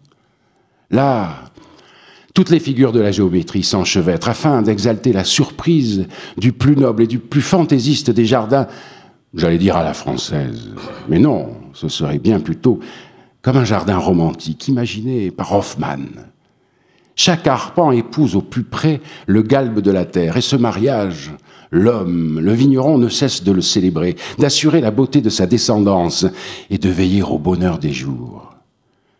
Parmi tous les paysages de vigne, je n'en connais pas de plus fabuleux que celui des côtes, ni de plus révélateur de ce prodige qu'est la parfaite et fragile alliance de l'homme et de la terre. C'est une aquarelle de Cli, dont l'impondérable équilibre et la finesse des camailleux défient, comme on dit, l'analyse. Le génie des lieux s'est installé là pour toujours, veut-on croire, et l'on frissonne à la pensée qu'il demeure à la merci d'on ne sait quelle prévarication, quelle malveillance et quel accès de mauvais goût, à la merci d'une distraction criminelle ou du pouvoir aveugle d'un promoteur. Mais Saint Vincent veille et protège les charmes chambertins, les hervelés de Fixin, les arvelés de Volnay, les gouttes d'or de Meursault, les bienvenus bâtards Montrachet, le sublime Corton Charlemagne. dont Guillaume Rodier disait sans forfanterie qu'il est virulent, doré, plein de sève, avec son parfum de cannelle et son goût de pierre à fusil. À califourchon sur un nuage, je regarde aujourd'hui, dans le soir qui vient, la vigne s'habiller de vert très tendre, qui est la couleur de la terre promise.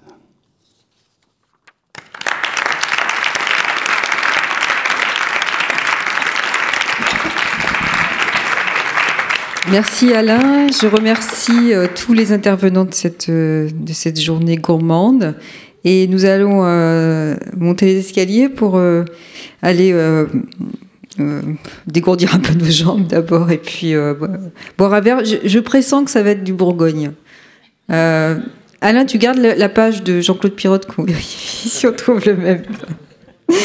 Et puis, je vous remercie à tous. Et, et puis, Ritournelle se termine aujourd'hui. Donc, à l'année prochaine pour un prochain Ritournelle, certainement. Merci. Ah oui, juste une chose. euh, Catherine Floïc a apporté des livres. Donc, si vous voulez vous procurer des livres, si vous voulez euh, tout savoir sur l'huître avant Noël, etc., euh, tout, se- tout sera installé sur la table, euh, la table dans la salle de, dégustation et Catherine est là pour vous, pour vous vendre ces livres ou vous en parler. Merci.